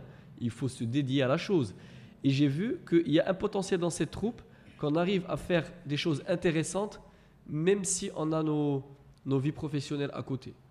Mais à quel moment tu t'es dit, je veux monter sur scène? Euh, Parce que, enfin, quand tu as fini tes études, c'est je veux, euh, il faut que je commence une carrière. Après, il faut que je réussisse ma carrière. Tu- euh, ce moment-là de je veux monter sur scène, qui est qui, qui est pas neutre. Enfin, je veux monter Oui. sur scène, euh, c'est. En fait, c'est venu progressivement. Euh, quand on commence à faire des ateliers de, de théâtre, rapidement, on commence à, à se dire, il y a quelque chose qui manque là. Et il manque le, le contact avec le public, il manque un peu plus d'adrénaline. Et donc, j'ai j'ai commencé à avoir cette, cette petite envie que j'arrivais que voilà, j'arrivais à assouvir parce que avec cette troupe, on a monté quelques spectacles euh, très sympas pour ceux qui, qui ont eu l'occasion de les voir. C'était en français. Voilà, donc euh, c'était c'était une passion, c'était une activité parallèle, mais, mais qui prenait de la place. Et C'était des spectacles d'une durée de combien? Je peux avoir une idée de. on, on a joué une pièce qui s'appelle Le Testament comique, euh, qui durait 1h20, 1h30. D'accord. Donc Et là, c'était mes, mes premières expériences sur scène et j'étais fou de joie. J'avais un rôle très sympathique et voilà.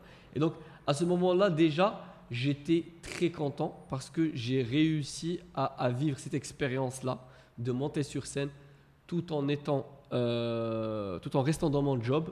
Et donc, j'arrivais à assurer un peu la sécurité financière avec mon job Mhm. et de vivre ces moments-là. Donc, à ce moment-là, j'étais comblé. Très bien.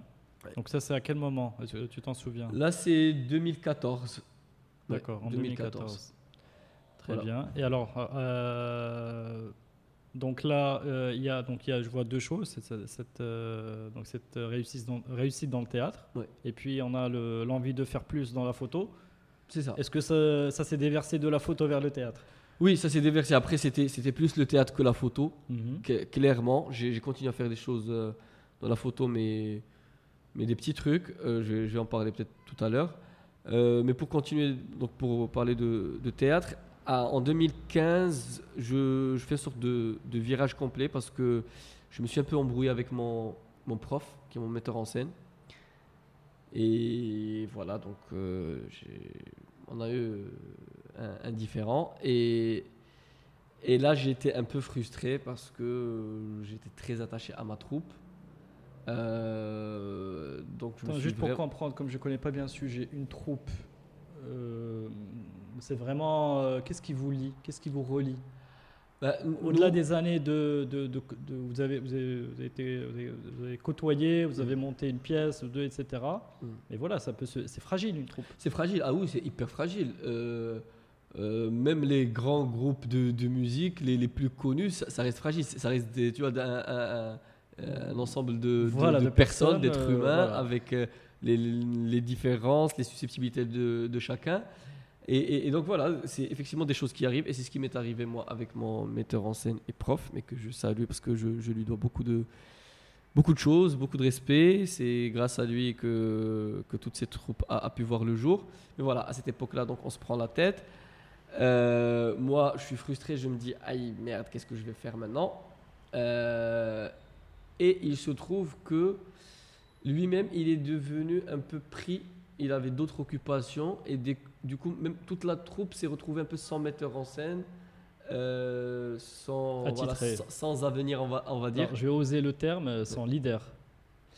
sans leader aussi, effectivement. Mhm. Et, et à ce moment-là, en fait, toutes ces troupes a- avaient, avaient de la maturité. Et, et, et tous les membres de, de ces troupes avaient des envies. Et l'une des envies qu'on avait tous, c'était de jouer en derija. Parce qu'on faisait du théâtre en français, que ce soit dans le cadre de la troupe ou dans le conservatoire. On avait envie de derija, on avait envie de comique, on avait envie de parler au plus grand nombre de Marocains. Mhm. Alors moi, dans mes mots, tu me diras si c'est ça, ça veut dire que le message, comment j'interprète ça Le message que tu exprimais, encore une fois, c'est la plume que vous te permettez de- d'exprimer. le message, tu penses que tu toucherais plus de gens en passant à, voilà, en passant à la, à la dirige.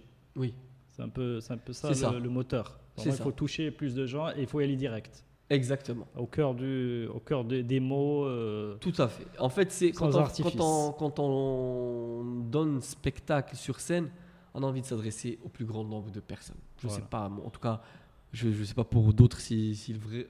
S'il aime, Ouais, peut-être que ce podcast, peut-être que des ce podcast sera en dirigé un jour. hein. Pardon Peut-être que ce podcast sera un Oui. dirigé un jour. Oui. Voilà. Enfin, on verra s'il va oui. toucher déjà des, euh, Voilà. des personnes. Euh, oui, ça serait bien, ça serait bien, effectivement. Euh, mais je disais, voilà, euh, jouer dans une petite salle, c'est génial. Nous aussi, on, on- on adore ça. Mais, mais à ce moment-là, on, on avait envie de, de s'adresser au plus grand nombre. Et on avait envie d'avoir notre propre création qui parlerait de sujets actuels, euh, qui ont du sens pour les Marocains. Et, si possible, euh, de manière comique. Donc euh, on s'est retrouvés entre nous, on, on s'est dit alors qu'est-ce qu'on va faire de ces troupes, on avait envie de faire des spectacles d'improvisation, on avait envie d'adapter des pièces existantes, on avait cette envie-là d'écrire quelque chose. Et là j'ai dit à mes potes, vous savez quoi, je vais tenter quelque chose, je vais tenter d'écrire euh, une pièce, mais juste comme ça. J'ai lancé le truc, et voilà. Et donc là j'ai commencé à écrire dans mon coin, euh, pendant la pause déj, à la banque. Je me pose euh, au café La Rotonde. Euh, J'avais aussi des placements à l'étranger, donc euh, dans les aéroports, à l'hôtel. J'écris, j'écris, j'écris. Alors, tu écris, tu écris sur un PC, au stylo. Au stylo. Tu prends des notes. J'écris au stylo pendant, pendant une bonne partie du truc jusqu'à ce que ma femme me fasse la remarque. Youssef, euh, là, c'est t'as pas mal de désordre dans tout ça. Un jour, tu vas peut-être les perdre. Ça Ouais. serait bien de commencer à mettre euh, au, au- au propre tout ça. Et c'est là où je, je commence à, à- à taper le, le tout en arabe. Bref. Mais voilà, donc à ce moment-là, je, je commence une aventure personnelle, encore une fois, comme pour Rêverie Urbaine. Euh, je fais et après, je vais voir quoi en faire. Alors, le, le- voilà, le process d'écriture que je connais pas et de, ce, de- enfin, de ce que, je connaissais pas non plus. je connais, c'est le process est plus compliqué parce que on, on se lance, on sait pas où on va, euh, on va vers l'inconnu, on sait pas où on va, bref, et on n'a pas, on pas du tout une lumière, de, il y a une- aucune lumière qui nous guide euh, nulle part pour finalement arriver. Comment tu as, comment tu as persévéré? Euh, Et puis, alors, je sais que ça t'a pris plusieurs mois, donc euh, bon, donc tu t'es donné le temps. Mais euh, comment on sait qu'on tient quelque chose de, de- de qualitativement bon? Je pense grâce aux encouragements de maman dont j'ai parlé tout à l'heure. Plus sérieusement, plus sérieusement, c'est c'est c'est juste en se disant euh, je le fais, je le fais. Il y a des chances que ça soit bien, et donc je vais persévérer, je vais pas lâcher. Donc moi c'était ça, c'est que je me suis mis un défi parce que j'avais cette envie en fait. J'a- J'avais une grosse envie d'écrire euh, refoulée parce que je me dis justement je n'ai pas la légitimité pour écrire. Je n'ai pas pris de cours. Euh, c'est pas voilà, c'est pas du tout mon domaine à la base. Je viens d'autre chose. Mais, mais j'avais cette envie. Après, personne n'allait me- m'en- m'enlever le stylo si je me mets dans un café et j'écris. Au pire, ça va être euh, jeté à la poubelle. Mhm. Mais j'étais en train de faire quelque chose qui me plaisait. Rien que le fait de m'asseoir, de chercher des idées, d'écrire des trucs, le, le process me plaisait. D'accord. Donc, euh, euh, et voilà, donc euh, je me suis dit, voilà, je, je- je vais le faire. Hmm. Je, je n'avais rien à perdre. Et ce qui est bien, c'est que j'avais encore une fois ce souci de qualité. Et je me suis dit, puisque personne ne m'attend, personne n'attend cette pièce, ça sert à rien de, de speeder et de la donner au bout de deux mois ou trois mois. Mhm. Et donc j'ai pris vraiment tout mon temps et ça m'a pris environ neuf mois D'accord. pour écrire la première version Alors, de la 9 pièce. mois, on peut faire le parallèle avec euh, un accouchement. hein. Exactement. C'est le parallèle est vite fait. Exactement. Euh, mhm. Est-ce que c'était dans la douleur? Euh, franchement, moins, moins doule- c'était moins douloureux que mes, mes, mes autres expériences qui allaient venir par la suite. Là, là, voilà, c'était en mode relax. D'accord. Je fais Je ça. n'avais pas de pression. Exactement. Je comprends. Comme toi maintenant avec les podcasts, je Voilà. pense que tu n'as pas vraiment de, pression. Tu n'as pas un producteur qui attend un truc top que Non. tu dois livrer parce que Personne il y a les sponsors qui attendent. Voilà. Donc. BRR, euh, voilà, on, on je- se fait, on se fait plaisir. on se fait plaisir. On, on est des, on est des poètes. Exactement. Et, euh, et l'histoire prend forme, on, on- on reformule les choses, on les, on, les, on, les, on les embellit. Et donc ce process a pris neuf mois. Ouais. Et euh, comment se fait le, alors la sortie vers le, le, le- le- le- le spectateur? Progressivement, j'imagine? Alors, euh, avant de, que ça devienne un spectacle, j'ai eu la chance magnifique d'avoir autour de moi une merveilleuse équipe. Parce que ce, projet-là, il n'aurait jamais vu le jour sans les membres de, de ma troupe. Parce que voilà, j'avais quelque chose et euh, ils, ils savent très bien que j'ai jamais écrit une ligne de voilà de Tu scénario n'écrivais de- pas un journal quotidien euh, Non, j'avais un blog à un moment, mais bon, Bon, euh, d'accord. mais Non rien, rien de vraiment sérieux. Mhm. Et j'ai eu autour de moi des gens qui se sont dit Ok, Youssef, on va venir pendant six mois euh, répéter comme des dingues ce texte que tu as écrit toi, que tu es en train de mettre en scène, sachant que moi, je n'ai aucune expérience. Je, ils n'ont- je, je paye personne pour ça. Mhm. Euh, tout le monde le fait de, ma- de manière volontaire. Et ils me disent, OK Youssef, ça va devenir notre projet à tous maintenant. On va tous y croire et on va monter sur scène avec ce projet-là. Mhm. Et, et s'il n'y avait, y avait pas ces personnes-là, franchement, ça, ça- ça n'aurait pas pu voir le jour. Et on met en plus la main dans, dans la poche, on finance les décors et, et on monte sur scène. Et, et ce travail-là, je l'ai fait également aussi par amour envers une, une personne euh, qui est Me- Mehdi Bouman, qui est la- l'acteur principal. Parce que euh, Mehdi, c'est un comédien fabuleux et qui était sur le point de partir au Canada. Euh, il nous avait déjà donné la date, c'était juin 2017 ou 2016. Ouais, c'est ça, juin.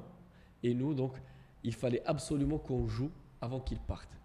Et donc, on commence les répétitions en janvier. Et effectivement, en juin, on monte sur scène. Et on fait la première de l'Islah avec nos proches, principalement. Mhm. Un cercle, voilà, le cercle du concert. Des amis, Des euh. amis, voilà. Et qui viennent. Et à la fin, des les, voilà, les applaudissements fusent de partout. Et là, on se dit, bon, on est hyper soulagé, on est très content. Et on se dit, ouais, c'est de la famille, c'est des amis. Ils sont, ils sont mignons, ils sont contents, ils nous encouragent. Et Toi, voilà, tu jouais pas dedans. Moi, je joue pas dedans. Tu joues pas Ouais, dedans. parce que c'est une longue histoire aussi. Parce que moi, à la base, j'allais jouer dedans. Moi, moi, j'ai écrit. Non, je Euh, trouve ça intéressant. Je trouve ça intéressant parce que euh, donc d'abord tu es comédien, enfin de, for- Ouais. de, la formation que tu ça. prends et tu as envie de, de monter sur les planches. On te donne euh, le, on te délègue euh, le rôle de bon d'écrire et de mettre en scène et tu choisis à la fin de ne pas jouer. Ouais. Est-ce qu'il y a, euh, y a- y c'est un choix? Euh, je, je vais te dire comment c'est venu. Donc, avant de commencer l'écriture, comme j'ai dit, on s'est réunis dans cette troupe et on s'est dit, on a envie de faire un truc ensemble. Moi, je dis, je vais écrire. Et ce que j'ai fait, je pensais, il n'y a pas beaucoup de, gens qui, le font, c'est que j'ai vraiment écrit du sur-mesure. J'avais les comédiens, je me suis dit, je vais écrire une pièce pour Hicham, Merim, Soukaina, Iman, flan, flan, flan, flan. Et donc, je savais que, y compris moi-même. Et donc, je me disais, ça va être quatre mecs, six filles. Et, et après, je vais voir quelle histoire je vais raconter, mais ça va être ça. J'ai envie qu'on monte tous sur scène. Et donc, je, fais, je donne la première version. Il y avait un personnage en plus que je devais jouer. Et là, parmi les remarques, parce que voilà, j'ai donné la première version, j'ai eu des remarques de la part de, de mes camarades. Et j'ai dû retravailler un peu certaines choses. Et parmi les remarques, c'est que il y avait trop de personnages. Et peut-être que ce fameux personnage que je devais jouer était, trop. de trop. Moi, je me suis déjà donné un petit rôle parce que je voulais un peu faire la mise en scène. mais Il était de trop. Et je peux te dire que c'était difficile de le retirer parce que j'avais envie de jouer avec mes potes. Mais après, quand on a commencé les répètes, j'ai vu que ça me prenait énormément de temps le fait d'être metteur en scène. de oui, bien sûr. Et je me suis dit, je vais faire quand même ce choix-là. Mhm. Et même si j'avais hyper envie de jouer, je me suis dit, non, pour le bien de ce spectacle, je vais faire ce sacrifice-là. Je peux te dire que le jour de la première représentation, c'était, je sais pas comment t'expliquer, mais c'est comme si tu as fait une thèse Mhm. et à la fin, c'est quelqu'un d'autre qui soutient. C'est ça. C'est, vraiment ça. La soutenance, tu, tu es dans, dans les bancs et, et tu vois le truc. C'est, c'était un peu ça parce que c'est, un peu en état de choc. oui, moi j'a- j'avais j'avais travaillé sur la pièce neuf mois avant les comédiens. Pendant les répètes, c'est moi qui me suis tout, tapé toutes les répètes parce que voilà, tout le monde n'est pas convié à toutes les répètes selon le planning. Et donc je bosse comme un malade et je monte pas sur scène. Donc c'était une frustration. Mais là, je me vois pas jouer par exemple. Là, je, euh, là, je suis très bien dans, je me sens très bien dans ce rôle-là. Mhm. Voilà, donc euh, on fait la première, comme je t'ai dit, pour revenir un peu à, à l'enchaînement des choses. On fait la première, euh, très bon accueil de la part, de, de, la part de, de nos proches. Après, on a eu quelques soucis dans la troupe. On a eu des départs. Il fallait remplacer des gens. On a eu deux, deux remplacements. Et du coup, on arrête l'Islah pendant six mois. Et on rejoue en décembre. D'accord. Et là, on joue en décembre. Et là, c'est. c'est je sais pas comment te dire, mais c'est. C'est une joie indescriptible parce que là, on joue grand public et on fait six dates d'affilée, guichet fermé. On enchaîne. Voilà, chaque deux semaines, on joue. Et chaque deux semaines, cette magnifique salle de la folle, magnifique parce qu'on a vraiment un- une histoire avec cette salle. Chaque soir, on refuse du monde. Moi, j'étais à la porte, j'a- j'a- j'avais, j'avais mal, je, je voulais, je, je le Oui, faisais tu d'ailleurs. Je les rentre- murs, comme on dit. Oui, et je rentre dans la salle et j'essaie moi-même, alors que j'avais le stress de, de la représentation, c'est moi qui fais le son, c'est moi qui gère le backstage et tout. Mais je voulais trouver une place pour chaque spectateur tellement je suis content que les gens sortent de chez eux, paient un ticket pour venir voir ce travail-là. Euh, Vous avez et filmé on ou pas aucune. Est-ce que vous avez filmé? Oui, on a filmé, oui. D'accord. On a filmé la pièce. Il faudra que je puisse la voir euh, parce que j'ai pas, j'ai pas Ah non, non, non, euh, tu, tu, tu la verras pas filmée. Non, non, non, bah, tu... il faudrait la rejouer. Exactement. Voilà, non, non, tu bah, la verras, Inch'Allah, et bientôt peut-être. Oui, Inch'Allah. oui. Très bien. Et donc voilà, et, et- là, c'est c'est- c'est c'est là où on est vraiment passé à, on va dire à un autre niveau parce que il y a eu cette reconnaissance Mhm. et parmi les trucs, donc voilà, on enchaîne les six représentations.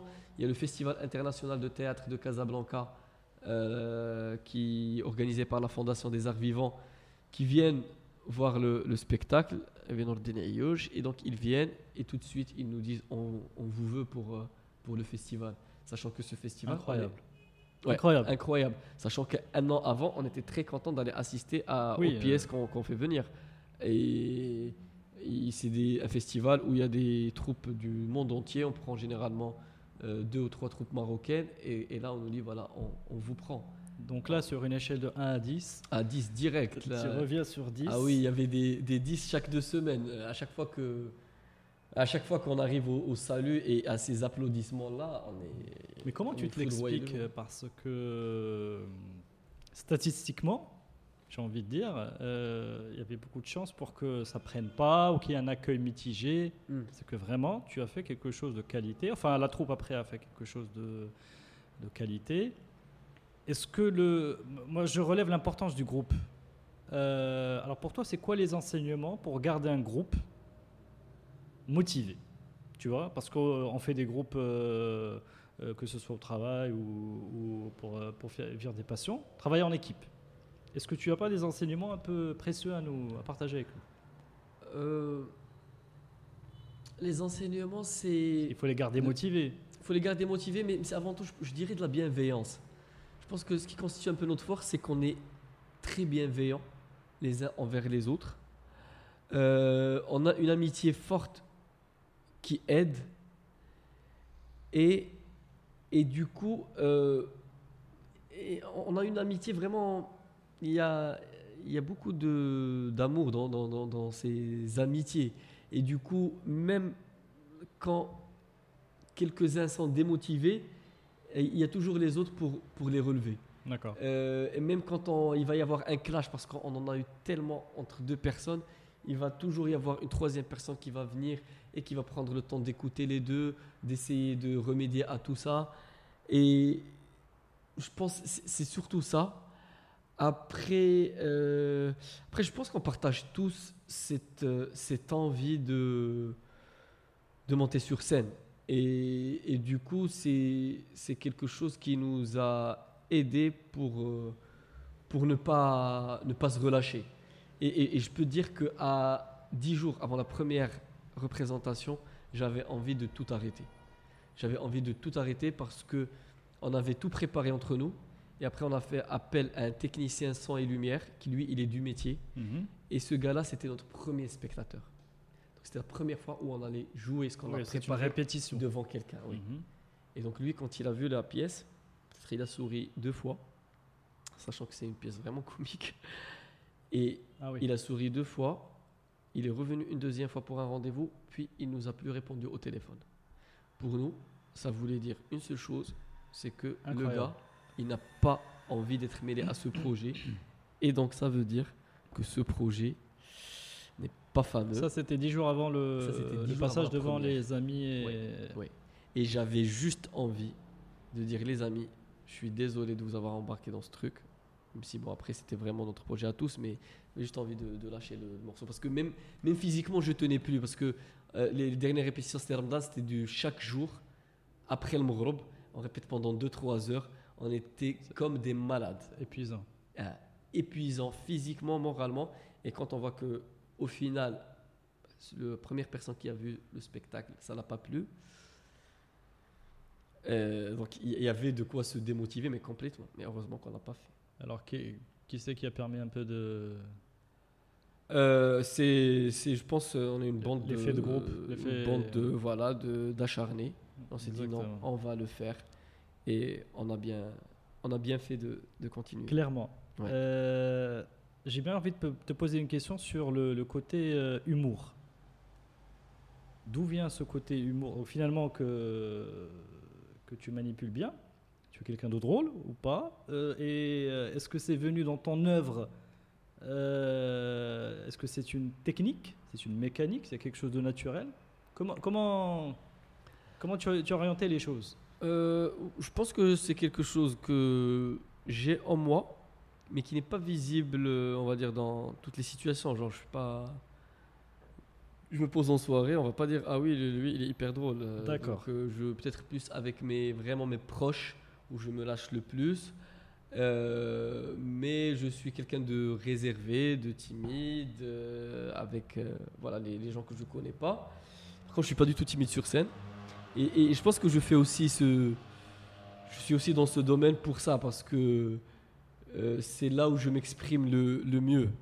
Euh, c'est marrant. Juste pour l'anecdote, je suis en train de travailler sur une pièce en ce moment et dernièrement j'ai fait une lecture et je te jure que j'ai fait une lecture à haute voix devant des personnes et il y a des passages que j'ai pas pu dire alors que je sais très bien que je vais les crier sur scène devant beaucoup plus de monde Oui. Mais, mais juste de les lire euh, voilà, sur une table de réunion, Mhm. j'avais du mal.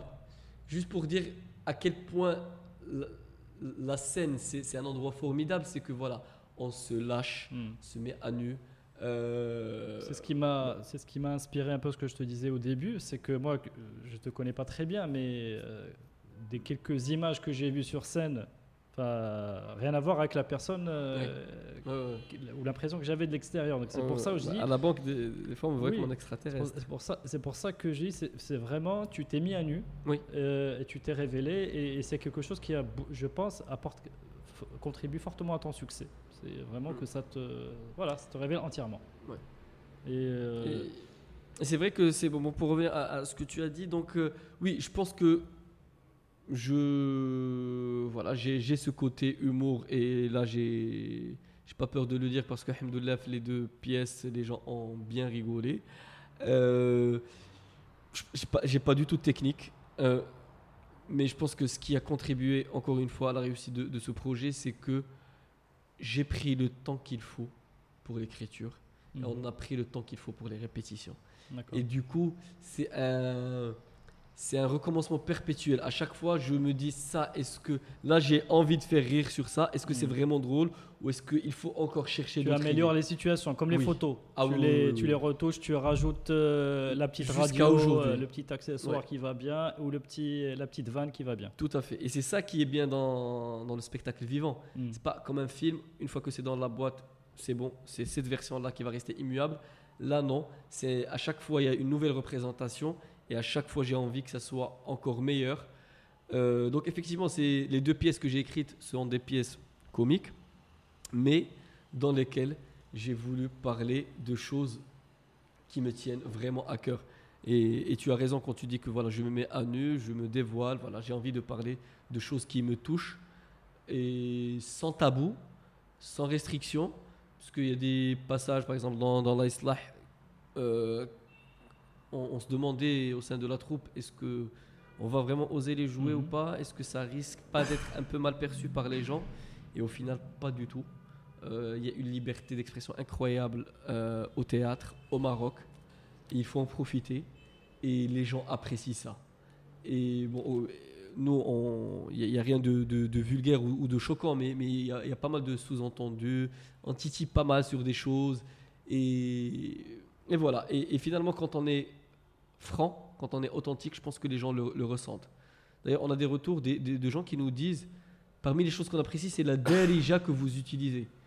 Euh, alors que pour moi, j'ai écrit une darija. C'est une darija il y a- il y a faci- une darija. non Euh, Fessia, un peu, oui. Les, mes amis de la troupe me, me le disent des fois quand ils vont changer quelques mots parce que pour eux c'est facile. Moi Mhm. je me rends compte, je me rends pas compte quand, quand je l'écris, mais effectivement il y a de ça. Non mais, mais je dis plus, c'est une darija, donc le, le public il, il- il voit que c'est une darija qui est différente de la darija qu'on voit à la télé. Qui, une darija un peu maquillée, euh, qui, on, on veut faire de la darija propre des fois à la télé. Mhm. Et, et- et ça, je pense que ça fait fuir. En tout cas, moi, ça me fait À fuir. la télé, c'est-à-dire dans les feuilletons, euh, dans, le, dans les pièces de théâtre qui passent à la télé, euh, dans les productions cinématographiques qui passent à la télé, ou bien Oui, dans parce que à la, tout ce qu'on tout ce qu'on voit un peu à la télé parce qu'à la télé on, commence à faire de la darija parce qu'on sait que c'est ce qui parle aux Marocains. Mhm. Mais en gardant certains réflexes je sais pas moi si tu entends dans mhm. un film le miftah c'est c'est pas vrai. on est on est d'accord. euh, ouais. c'est pas une vraie euh, personne n'a jamais euh, ouais, jamais exprimé comme ça. Ok euh, oui donc tu parles de sujets sérieux avec beaucoup d'humour donc. Et alors avec la deuxième pièce Redmouni euh, j'ai envie de te poser la question. Bon, tu vas peut-être nous raconter aussi, parce que c'est une tu es devenu un artiste sur commande, peut-être. Euh, alors, plusieurs questions. C'est euh, donc c'est une pièce qui parle donc d'un deuxième sujet sérieux, c'est le le, bah, le, le- le- le drame du chômage et de, et de finalement la, la, la complexité dans laquelle ou l'impossibilité devant laquelle se retrouvent les jeunes au Maroc pour simplement être employables ou trouver du travail. Et toi, donc, tu te saisis de ce sujet avec l'EFE, donc, donc pour, euh, pour le, écrire cette pièce. Comment s'est passée la rencontre avec l'EFE Euh, alors, tout simplement, euh, le président, euh, la personne qui était euh, la présidente à, à ce moment-là, M. Brahim Slaoui, il est venu voir l'Islah. Il a aimé la pièce. Il a cherché mes coordonnées. Il m'appelle un jour. Oui, Youssef, est-ce que ça te dit de monter une pièce euh, du même style que l'Islah et qui parlerait de l'employabilité des jeunes Alors, moi, je dis oui, ça m'intéresse parce que effectivement ça m'intéresse. Je n'avais aucune idée de, de comment on peut créer, on va dire, une pièce sur commande. Où, voilà, on dit voilà, hawa le thème et écris-nous une pièce. Euh, mais à côté de ça, le thème me, me parlait beaucoup. Donc j'avais envie, voilà, j'a- j'avais cette envie de, de créer une pièce qui parlerait de ça. Je n'avais aucune idée. Je lui dis oui, je, voudrais bien. La troupe euh, serait motivée aussi. Euh, après, voilà, c'est quelque chose qui va devoir prendre du temps, comment on fait? Et donc là, voilà, on s'est mis sur les modalités de, financement. Donc, euh, euh, l'EFE, donc, c'est une association. EFE, c'est Education for Employment. Donc, aussi, ils ont cherché les sponsors qu'il faut parce que eux aussi, ils ont une, leur budget limité dédié à, au programme d'éducation. Mais voilà, ils ont cherché les, les financements qu'il faut pour monter cette pièce. Et là, euh, voilà, là, là, par contre, c'était beaucoup plus stressant que ce que j'ai dit tout à l'heure quand j'ai écrit l'Islah. Il n'y avait pas de, de stress, mais là, j'avais énormément de stress. la, les- la deadline peut-être? Il y avait une deadline, donc euh, nous, on a commencé le, le projet, on va dire, vers mars, et on devait jouer le 12 décembre. Donc il y avait une date qui était fixée. En mars, on avait fixé un 12 décembre, il fallait qu'on joue. Ça veut dire qu'entre-temps, on part d'une feuille blanche, il faut écrire une pièce, il faut Ah ouais. répéter, créer les décors, les costumes, etc. Euh, C'est chaud? c'est hyper chaud. Enfin, maintenant, on est heureusement c'est derrière, mais c'est chaud. C'est hyper chaud. C'est hyper chaud. C'était hyper chaud du début jusqu'à la fin. Euh, moi, j'avais des idées. Euh, en fait, ce qui était difficile, c'était de faire une pièce sur le chômage et l'employabilité des jeunes, tout en étant drôle, parce que c'était ça l'idée de départ, et tout en étant grand public. Parce que j'avais bien envie que euh, ma grand-mère vienne euh, voir la pièce et qu'elle passe un bon moment aussi. Alors que voilà, le chômage, euh, c'est pas un sujet d'actualité pour elle. Euh, donc c'était ça un peu la difficulté. Euh, je suis incapable de te dire comment ça, ça a été fait, mais ça a été fait. J'ai réussi à, Non, non, bah à- justement, à on est là, on est. Bon, ça de m'a coûté savoir. des- euh, des- des- des- quel était ton rythme d'écriture, par exemple Mon, mon rythme d'écriture, c'était au début, c'était c'était un peu light. C'était je je posais des idées. Je, voilà, je structurais des idées. Je suis pas je suis allé d'une idée au début. J'avais juste envie de voir une scène où il y a une espèce de mentor qui va voir un chômeur et qui va lui dire c'est quoi le job que tu veux faire? Choisis n'importe quel job. Je te dis comment tu fais. C'est un Mhm. truc un peu surréaliste, mais juste pour dire que tout est possible. Oui, ça va fabriquer des situations drôles aussi. Voilà. de- et, et de- à partir, parce que pour moi, j'a- j'avais envie de, de véhiculer ce message-là, de dire aux jeunes, c'est possible si vous voulez. Hmm. Euh, si vous voulez être médecin, bah, euh, il, il vous suffit juste d'obtenir un bac avec 17 de moyenne Mhm. et juste de réussir le concours si vous travaillez bien et vous allez l'être. Après voilà, euh, ce que ça coûte, c'est ce que ça coûte. quoi. C'est ça. Mais, mais si on a vraiment envie, voilà, si vous avez vraiment envie d'être ministre, peut-être qu'il va falloir être doctorant, peut-être qu'il va falloir voilà, militer dans un parti et partir de faire euh, de la distribution de, de tracts au début, en, puis passer euh, par les organes de ce parti, euh, puis se cultiver pour euh, avoir des choses à dire et à proposer, etc. etc. Mais derrière, c'est un investissement. Mais voilà, mais que lorsqu'on travaille, Hmm. il y a beaucoup de chances de réussir. C'est pas, c'est pas gagné d'avance. D'ailleurs, ce n'est pas du tout ce qu'on dit dans la pièce. Et voilà. Donc j'avais cette idée de voilà un menteur qui limite expose un catalogue de métiers. Mais voilà, on est dans le théâtre, on fait ce qu'on veut. Mhm. Et mais l'idée juste de pousser quelqu'un à déclencher une dynamique. Et d'ailleurs la pièce au final, bon, il n'y a pas eu cette scène. C'est très marrant parce que c'était ma scène de départ. Ça m'a amené vers autre chose. Mais, euh, mais voilà, donc euh, au final, on ne dit pas que il n'y a pas un happy end du type euh, on trouve un job, mais juste pousser quelqu'un à avoir confiance en lui et, et se bouger le. D'accord. Et, euh, Voilà. et quelle est. Enfin, la question qui est- que j'avais envie de te poser là-dessus, c'est finalement toi, euh, qui est passé par plusieurs euh, professions, liant passion, raison, tu vois, le côté financier, le côté, le côté plus passion, et qui a travaillé sur une pièce sur l'employabilité, ce serait quoi ton job idéal à toi? Moi, Enfin, mon- pas, pas à toi, mais la définition du job idéal. Ah, la définition du job idéal. Euh, très très bonne question. Euh, euh, moi, je sais, encore une fois, je, je, je- je sais ce que c'est qu'un job qui n'est pas fait pour, voilà, pour nous. Moi, je sais que dernièrement, donc j'ai vraiment fait le, grand virage où j'ai quitté la banque pour travailler dans une boîte d'audiovisuel. Euh, c'est un choix difficile. Et après, on se pose la question est-ce qu'on a bien fait de, faire ce, saut ou pas? Et moi, je suis certain que j'ai bien fait parce que je sais ce que j'ai vécu quand j'étais à la banque. Et je me suis réveillé plusieurs fois en me disant, en enfilant mon costume, en mettant ma cravate et en me disant, mais vraiment de manière très consciente, limite à haute voix, qu'est-ce que je suis en train de faire maintenant? Ça n'a aucun sens ce que je fais. J'ai pas du tout envie de faire tout ce que je vais faire de maintenant jusqu'à 17h. Je n'ai aucune envie de faire ça. Et, et, et au bout d'un moment, c'est bon, je me dis, non, c'est pas possible. Alors, quand tu dis au bout d'un moment, c'est au bout des succès.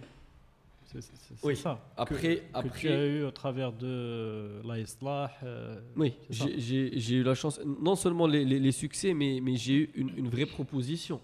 Parce que, voilà, comme j'ai dit, je suis marié, j'ai un enfant. Euh, c'est c'est joli de dire oui, j'ai envie de, de vivre de ma passion, mais, mais à la fin du mois, euh, si on n'a pas de quoi payer les factures, euh, voilà, c'est on pas. la on réalité nous rattrape vite fait. Très, très vite. Et on peut se permettre d'être en difficulté financière quand on l'a voulu et on fait subir ça à personne, mais quand on est pè- père de famille, c'est beaucoup plus compliqué que ça. Donc, euh, moi, j'avais l'envie voilà, de, de, de faire ce que je fais aujourd'hui depuis longtemps, mais, mais j'avais pas de la bonne occasion. Hmm. Donc, quand l'occasion, même si, même si ça a commencé à prendre, même si ma pièce de la marché, euh, la deuxième aussi, mais euh, je pouvais pas quitter juste pour quitter. Donc euh, là, j'ai pu atterrir dans une vraie structure audiovisuelle avec un vrai poste euh, où voilà, je suis toujours salarié. euh, ça a ses avantages et ses inconvénients. Mais au moins, là, je sors du boulot, je suis vraiment claqué, mais je ne regrette pas d'être au bureau.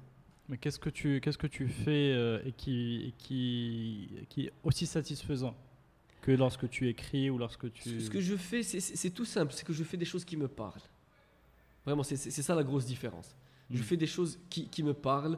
Euh, ce n'est pas euh, ce, ce n'est pas le rêve chaque jour. Euh, c'est ça reste un boulot, c'est très prenant, c'est des personnes en face euh, et c'est pas facile de de collaborer tous les jours avec différents intervenants. J'ai voilà, j'ai j'ai des comptes à rendre, donc euh, donc tout ce qu'on peut avoir dans un autre métier, toutes ces mais, difficultés là. mais dans l'expression artistique, les différentes formes que tu as, que tu as pu toucher, Mm. Là, je sais pas ce que. euh, Qu'est-ce que Alors tu fais moi, je suis, euh, je ne suis pas que dans l'artistique. Mhm. Voilà, je, je- je m'approche de, de ce que j'ai envie de faire, mais, mais je suis pas pleinement, par exemple, dans, le- dans le théâtre. Non, D'accord. je suis. Alors, j'écris euh, pour l'audiovisuel. Mhm. J'écris jamais Miftah Seyara, mais voilà, je, je touche maintenant à ce domaine donc, de l'audiovisuel. J'ai écrit des capsules euh, humoristiques de 3 minutes euh, qui n'ont pas, encore, euh, qui pas encore été diffusées. D'accord. J'ai écrit ça. C'est de la J'ai- créativité. tu C'est de la créativité, oui. J'ai participé au- aussi au tournage en tant que directeur de d'acting, donc je, je dirige les, les, les acteurs. Ça c'est voilà, c'est tout ça c'est nouveau pour moi. J'ai même réalisé. Comment ça, c'est nouveau pour épi- de- de- de Diriger le des faire- de- acteurs de- non, non, de- justement de le faire devant la caméra. Bah oui, mais là, tu es. Tu es tu je es- suis voilà, metteur en scène au théâtre, mais je, je l'avais jamais fait Ah, devant devant, la une caméra. Donc euh, Et, alors, c'est mieux ou pas? Euh, c'est c'est plus stressant. Vaste sujet. C'est ouais, vaste sujet. C'est c'est kiffant. C'est c'est- c'est vraiment un kiff d'être euh, dans un plateau. Euh, mais mais quand on a de la responsabilité, c'est Mm. c'est hyper stressant parce que le temps c'est de l'argent. Je comprends. Alors qu'au théâtre, c'est aussi de l'argent normalement parce qu'on est censé payer les comédiens pour le temps qu'ils passent euh, pendant les répétitions, mais c'est moins coûteux moins que les machines qu'il y a sur ça. place a tout ce qu'on loue, ouais. chaque jour de tournage, c'est beaucoup d'argent. Donc, euh, à la fin de la journée, il faut avoir quelque chose dans la boîte. Est-ce que ton passé de consultant te sert?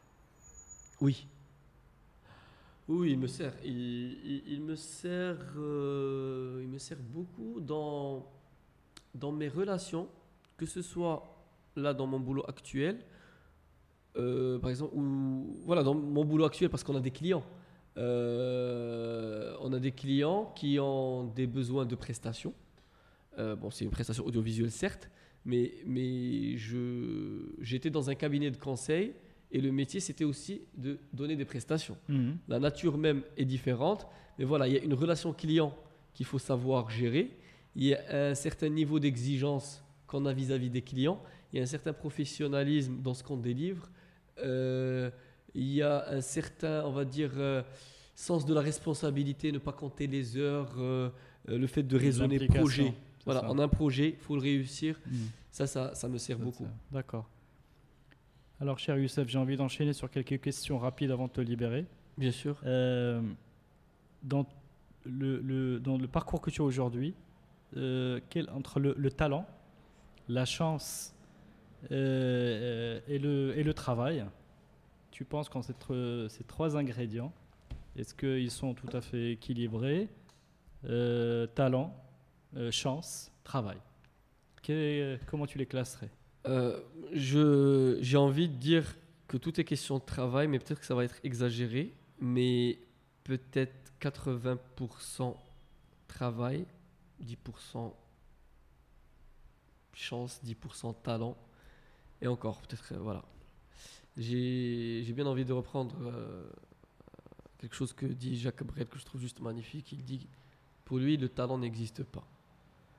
Que le talent, c'est d'avoir envie de faire quelque chose. Il dit que quelqu'un qui a envie de manger un homard, à ce moment-là, il a le talent de vouloir manger un homard. Et il dit que tout le reste, c'est de la sueur. Et ça, c'est cette vidéo, je l'ai vue peut-être euh, 20 fois, et j'adore ça. Oui, je, l'ai déjà eu la chance de l'avoir déjà vu. Et Voilà. effectivement. Et il a euh, raison. Avoir envie de quelque chose, mais pas juste envie comme ça, mais une vraie envie suivie de de- d'idées pour atteindre cette envie, je pense c'est le talent. C'est ça, c'est tout le se mettre en mouvement et en action pour, euh, pour assouvir Ouais. cette, euh, Ouais. Ces, euh, cette envie. Euh, entre le, le- photographe, euh, quelque chose d'une activité plutôt solitaire, un peu, voilà, le, le- photographe se tait, reste en retrait, observe, et le metteur en scène qui est plus raconteur d'histoire, animateur, un peu leader, il faut avoir de la, de la poigne, il faut diriger. Chez, enfin, dans tes travaux, qu'est-ce qui prend le plus le dessus? Qui prend le dessus Je dirais metteur en scène. Euh, je te dis ça et encore une fois, j'ai. Ça me fait bizarre de le dire parce que voilà, je. Je, c'est- je, je trouve du mal à, à dire que je suis metteur en scène, mais effectivement, cette activité-là, je, je, je, la kiffe. Mhm. euh, diriger des, des, des acteurs, c'est c'est formidable. Mais C'est- finalement, cette activité-là, enfin, je pense que je, au travers de ma question, je- je- en t'écoutant, au travers du, du moment qu'on a passé, c'est le metteur en scène qui a pris le dessus. Oui. C'est vraiment ça. clairement. clairement Voilà, donc, ouais. euh, Ouais. euh, Est-ce que tu as des conseils pour vaincre les doutes qu'on peut avoir? Vraiment, quand on a des moments d'angoisse, de doute, euh, avant d'entrer en scène, avant des moments un peu, un peu forts, est-ce que tu, tu as des petits secrets? J'en ai un, c'est quand on réalise quelque chose dont on est fier, peut-être l'écrire sur un post-it et l'épingler dans un coin de sa tête. Et l'idée c'est quoi? C'est qu'à chaque fois où on a un doute, se dire, euh, moi qui doute aujourd'hui, c'est la même personne qui, qui a réalisé telle chose. Et j'ai fait ça avant. Et voilà, et moi je, je me base beaucoup sur ça. Quand je réalise quelque chose, je, je l'écris noir sur blanc et je m'appuie dessus pour trouver l'énergie. Très bien. En termes de livres, euh, livres, films, euh, peu importe, est-ce qu'il y a des choses vraiment qui ont qui t'ont inspiré euh, ou- Alors tu as cité Jacques Brel. Oui. Je pense que c'est une grande figure. C'est quand même Jacques Oui, Brel. oui. Euh, est-ce qu'il y a voilà un livre, quelque chose qui euh, qui, qui donne la pêche euh, ou qui ou qui aide à, retrouver sa passion, tu vois? Des choses que tu as lues et qui t'ont vraiment à un moment donné dit ouais ça je ça ça m'a servi. Euh, Il y a des. hum, dans ma carrière, je sais pas. Euh, Il y, a- y y par exemple le livre Le, Le prophète de Gibran Khalil Jabran que je trouve génial. Mhm. euh, et où j'ai voilà, où j'ai vraiment appris des choses qui ont changé un peu ma, ma manière de voir les choses. Par exemple, quand il parle du don, c'est c'est juste beau et c'est des, c'est des leçons de vie. En tout cas, ça, quand il parle du don. D'accord. Et moi, je fais partie de plein de gens qui se posent la question sur euh, lorsqu'un mendiant arrive, est-ce que je lui donne ou pas parce que je vais l'encourager à, à faire ça. et Mm. machin. Et, et- et lui, il a des phrases formidables. Juste, euh, je sais pas comment les résumer, mais c'est juste pour qui on se prend lorsqu'on se met dans cette place de juger si telle personne doit recevoir de nous quelque chose, sachant que nous, on a juste reçu de la part du bon Dieu. Mhm. Et on est juste, voilà, nous aussi, on a reçu. Oui, peut-être qu'on a travaillé pour avoir, oui, mais, mais, mais au final, on a reçu des choses. Et est-ce que, voilà, est-ce que on peut se mettre dans cette position de dire, je lui donne ou je lui donne pas? Mhm. Pour lui, on est juste des véhicules. Il faut qu'on véhicule les choses. Il dit aussi que euh, quand on donne quelque chose, ce n'est jamais dans un sens. Parce que lorsqu'on donne de bon cœur, on reçoit immédiatement une satisfaction. Et les peut-être l'effet de cette satisfaction est peut-être meilleur que, que ce qu'on a donné. Bref, je me suis trop attardé parce que voilà, c'est le truc qui m'est venu et qui m'a voilà, qui, qui m'a marqué. Après, parmi les films, moi, moi, mon film adoré, c'est La vie est belle de Roberto Benigni. Mhm. Je sais pas si tu l'as vu. Bien sûr. Et Très émouvant. Très émouvant. Et c'est des choses que j'ai envie de. C'est ça. C'est des choses que j'adorerais reproduire cet effet-là parce que c'est voilà, on rigole, on rigole de bon cœur au début et après c'est hyper émouvant et je pense que c'est c'est génial de bah, de vivre ça. On est devant sa télé et pendant 1h30, on vit ces émotions-là très très éloignées l'une de l'autre. Et, et c'est du grand art que de réaliser ces choses-là. Donc euh, Youssef, Inch'Allah, le Roberto euh, Benigni, c'est ça? C'est ça. de, du Roberto Benigni du Maroc, euh, je l'espère. Euh, t'as, le, ce, que tu as, ce que tu viens de nous raconter sur le don, moi, euh, je, l'ai- enfin, je le ressens au travers d'une citation. euh, et Qui qui, veut, pardon? je le ressens au travers d'une citation et qui évoque un peu ton parcours. Euh, c'est un parcours, donc c'est un chemin. C'est, finalement, ce qui est important, c'est pas ce que l'on donne ou ce que l'on reçoit, c'est ce que l'on devient. C'est-à-dire que tu t'es, au travers de ce chemin-là, franchement de ce parcours très inspirant et je te remercie du temps que tu nous as accordé. Je t'en prie. On a beaucoup, euh, voilà, on a vraiment vu quelqu'un qui s'est transformé, qui, et qui, va, qui va continuer de, de donner, de nous donner à la fois de, à la fois de, de lever les tabous, nous aider à nous aider, aider le, le public à, à, à progresser sur les réflexions, sur la manière de, de percevoir les problématiques sociales au travers de la Delija. C'est très bien. Donc, euh, je te remercie infiniment pour tout le temps que tu nous as Merci accordé. à toi, Karim, vraiment. Et euh, bah, je te dis à très bientôt de, de pouvoir découvrir euh, tes futures créations. Inch'Allah. À très bientôt. Merci.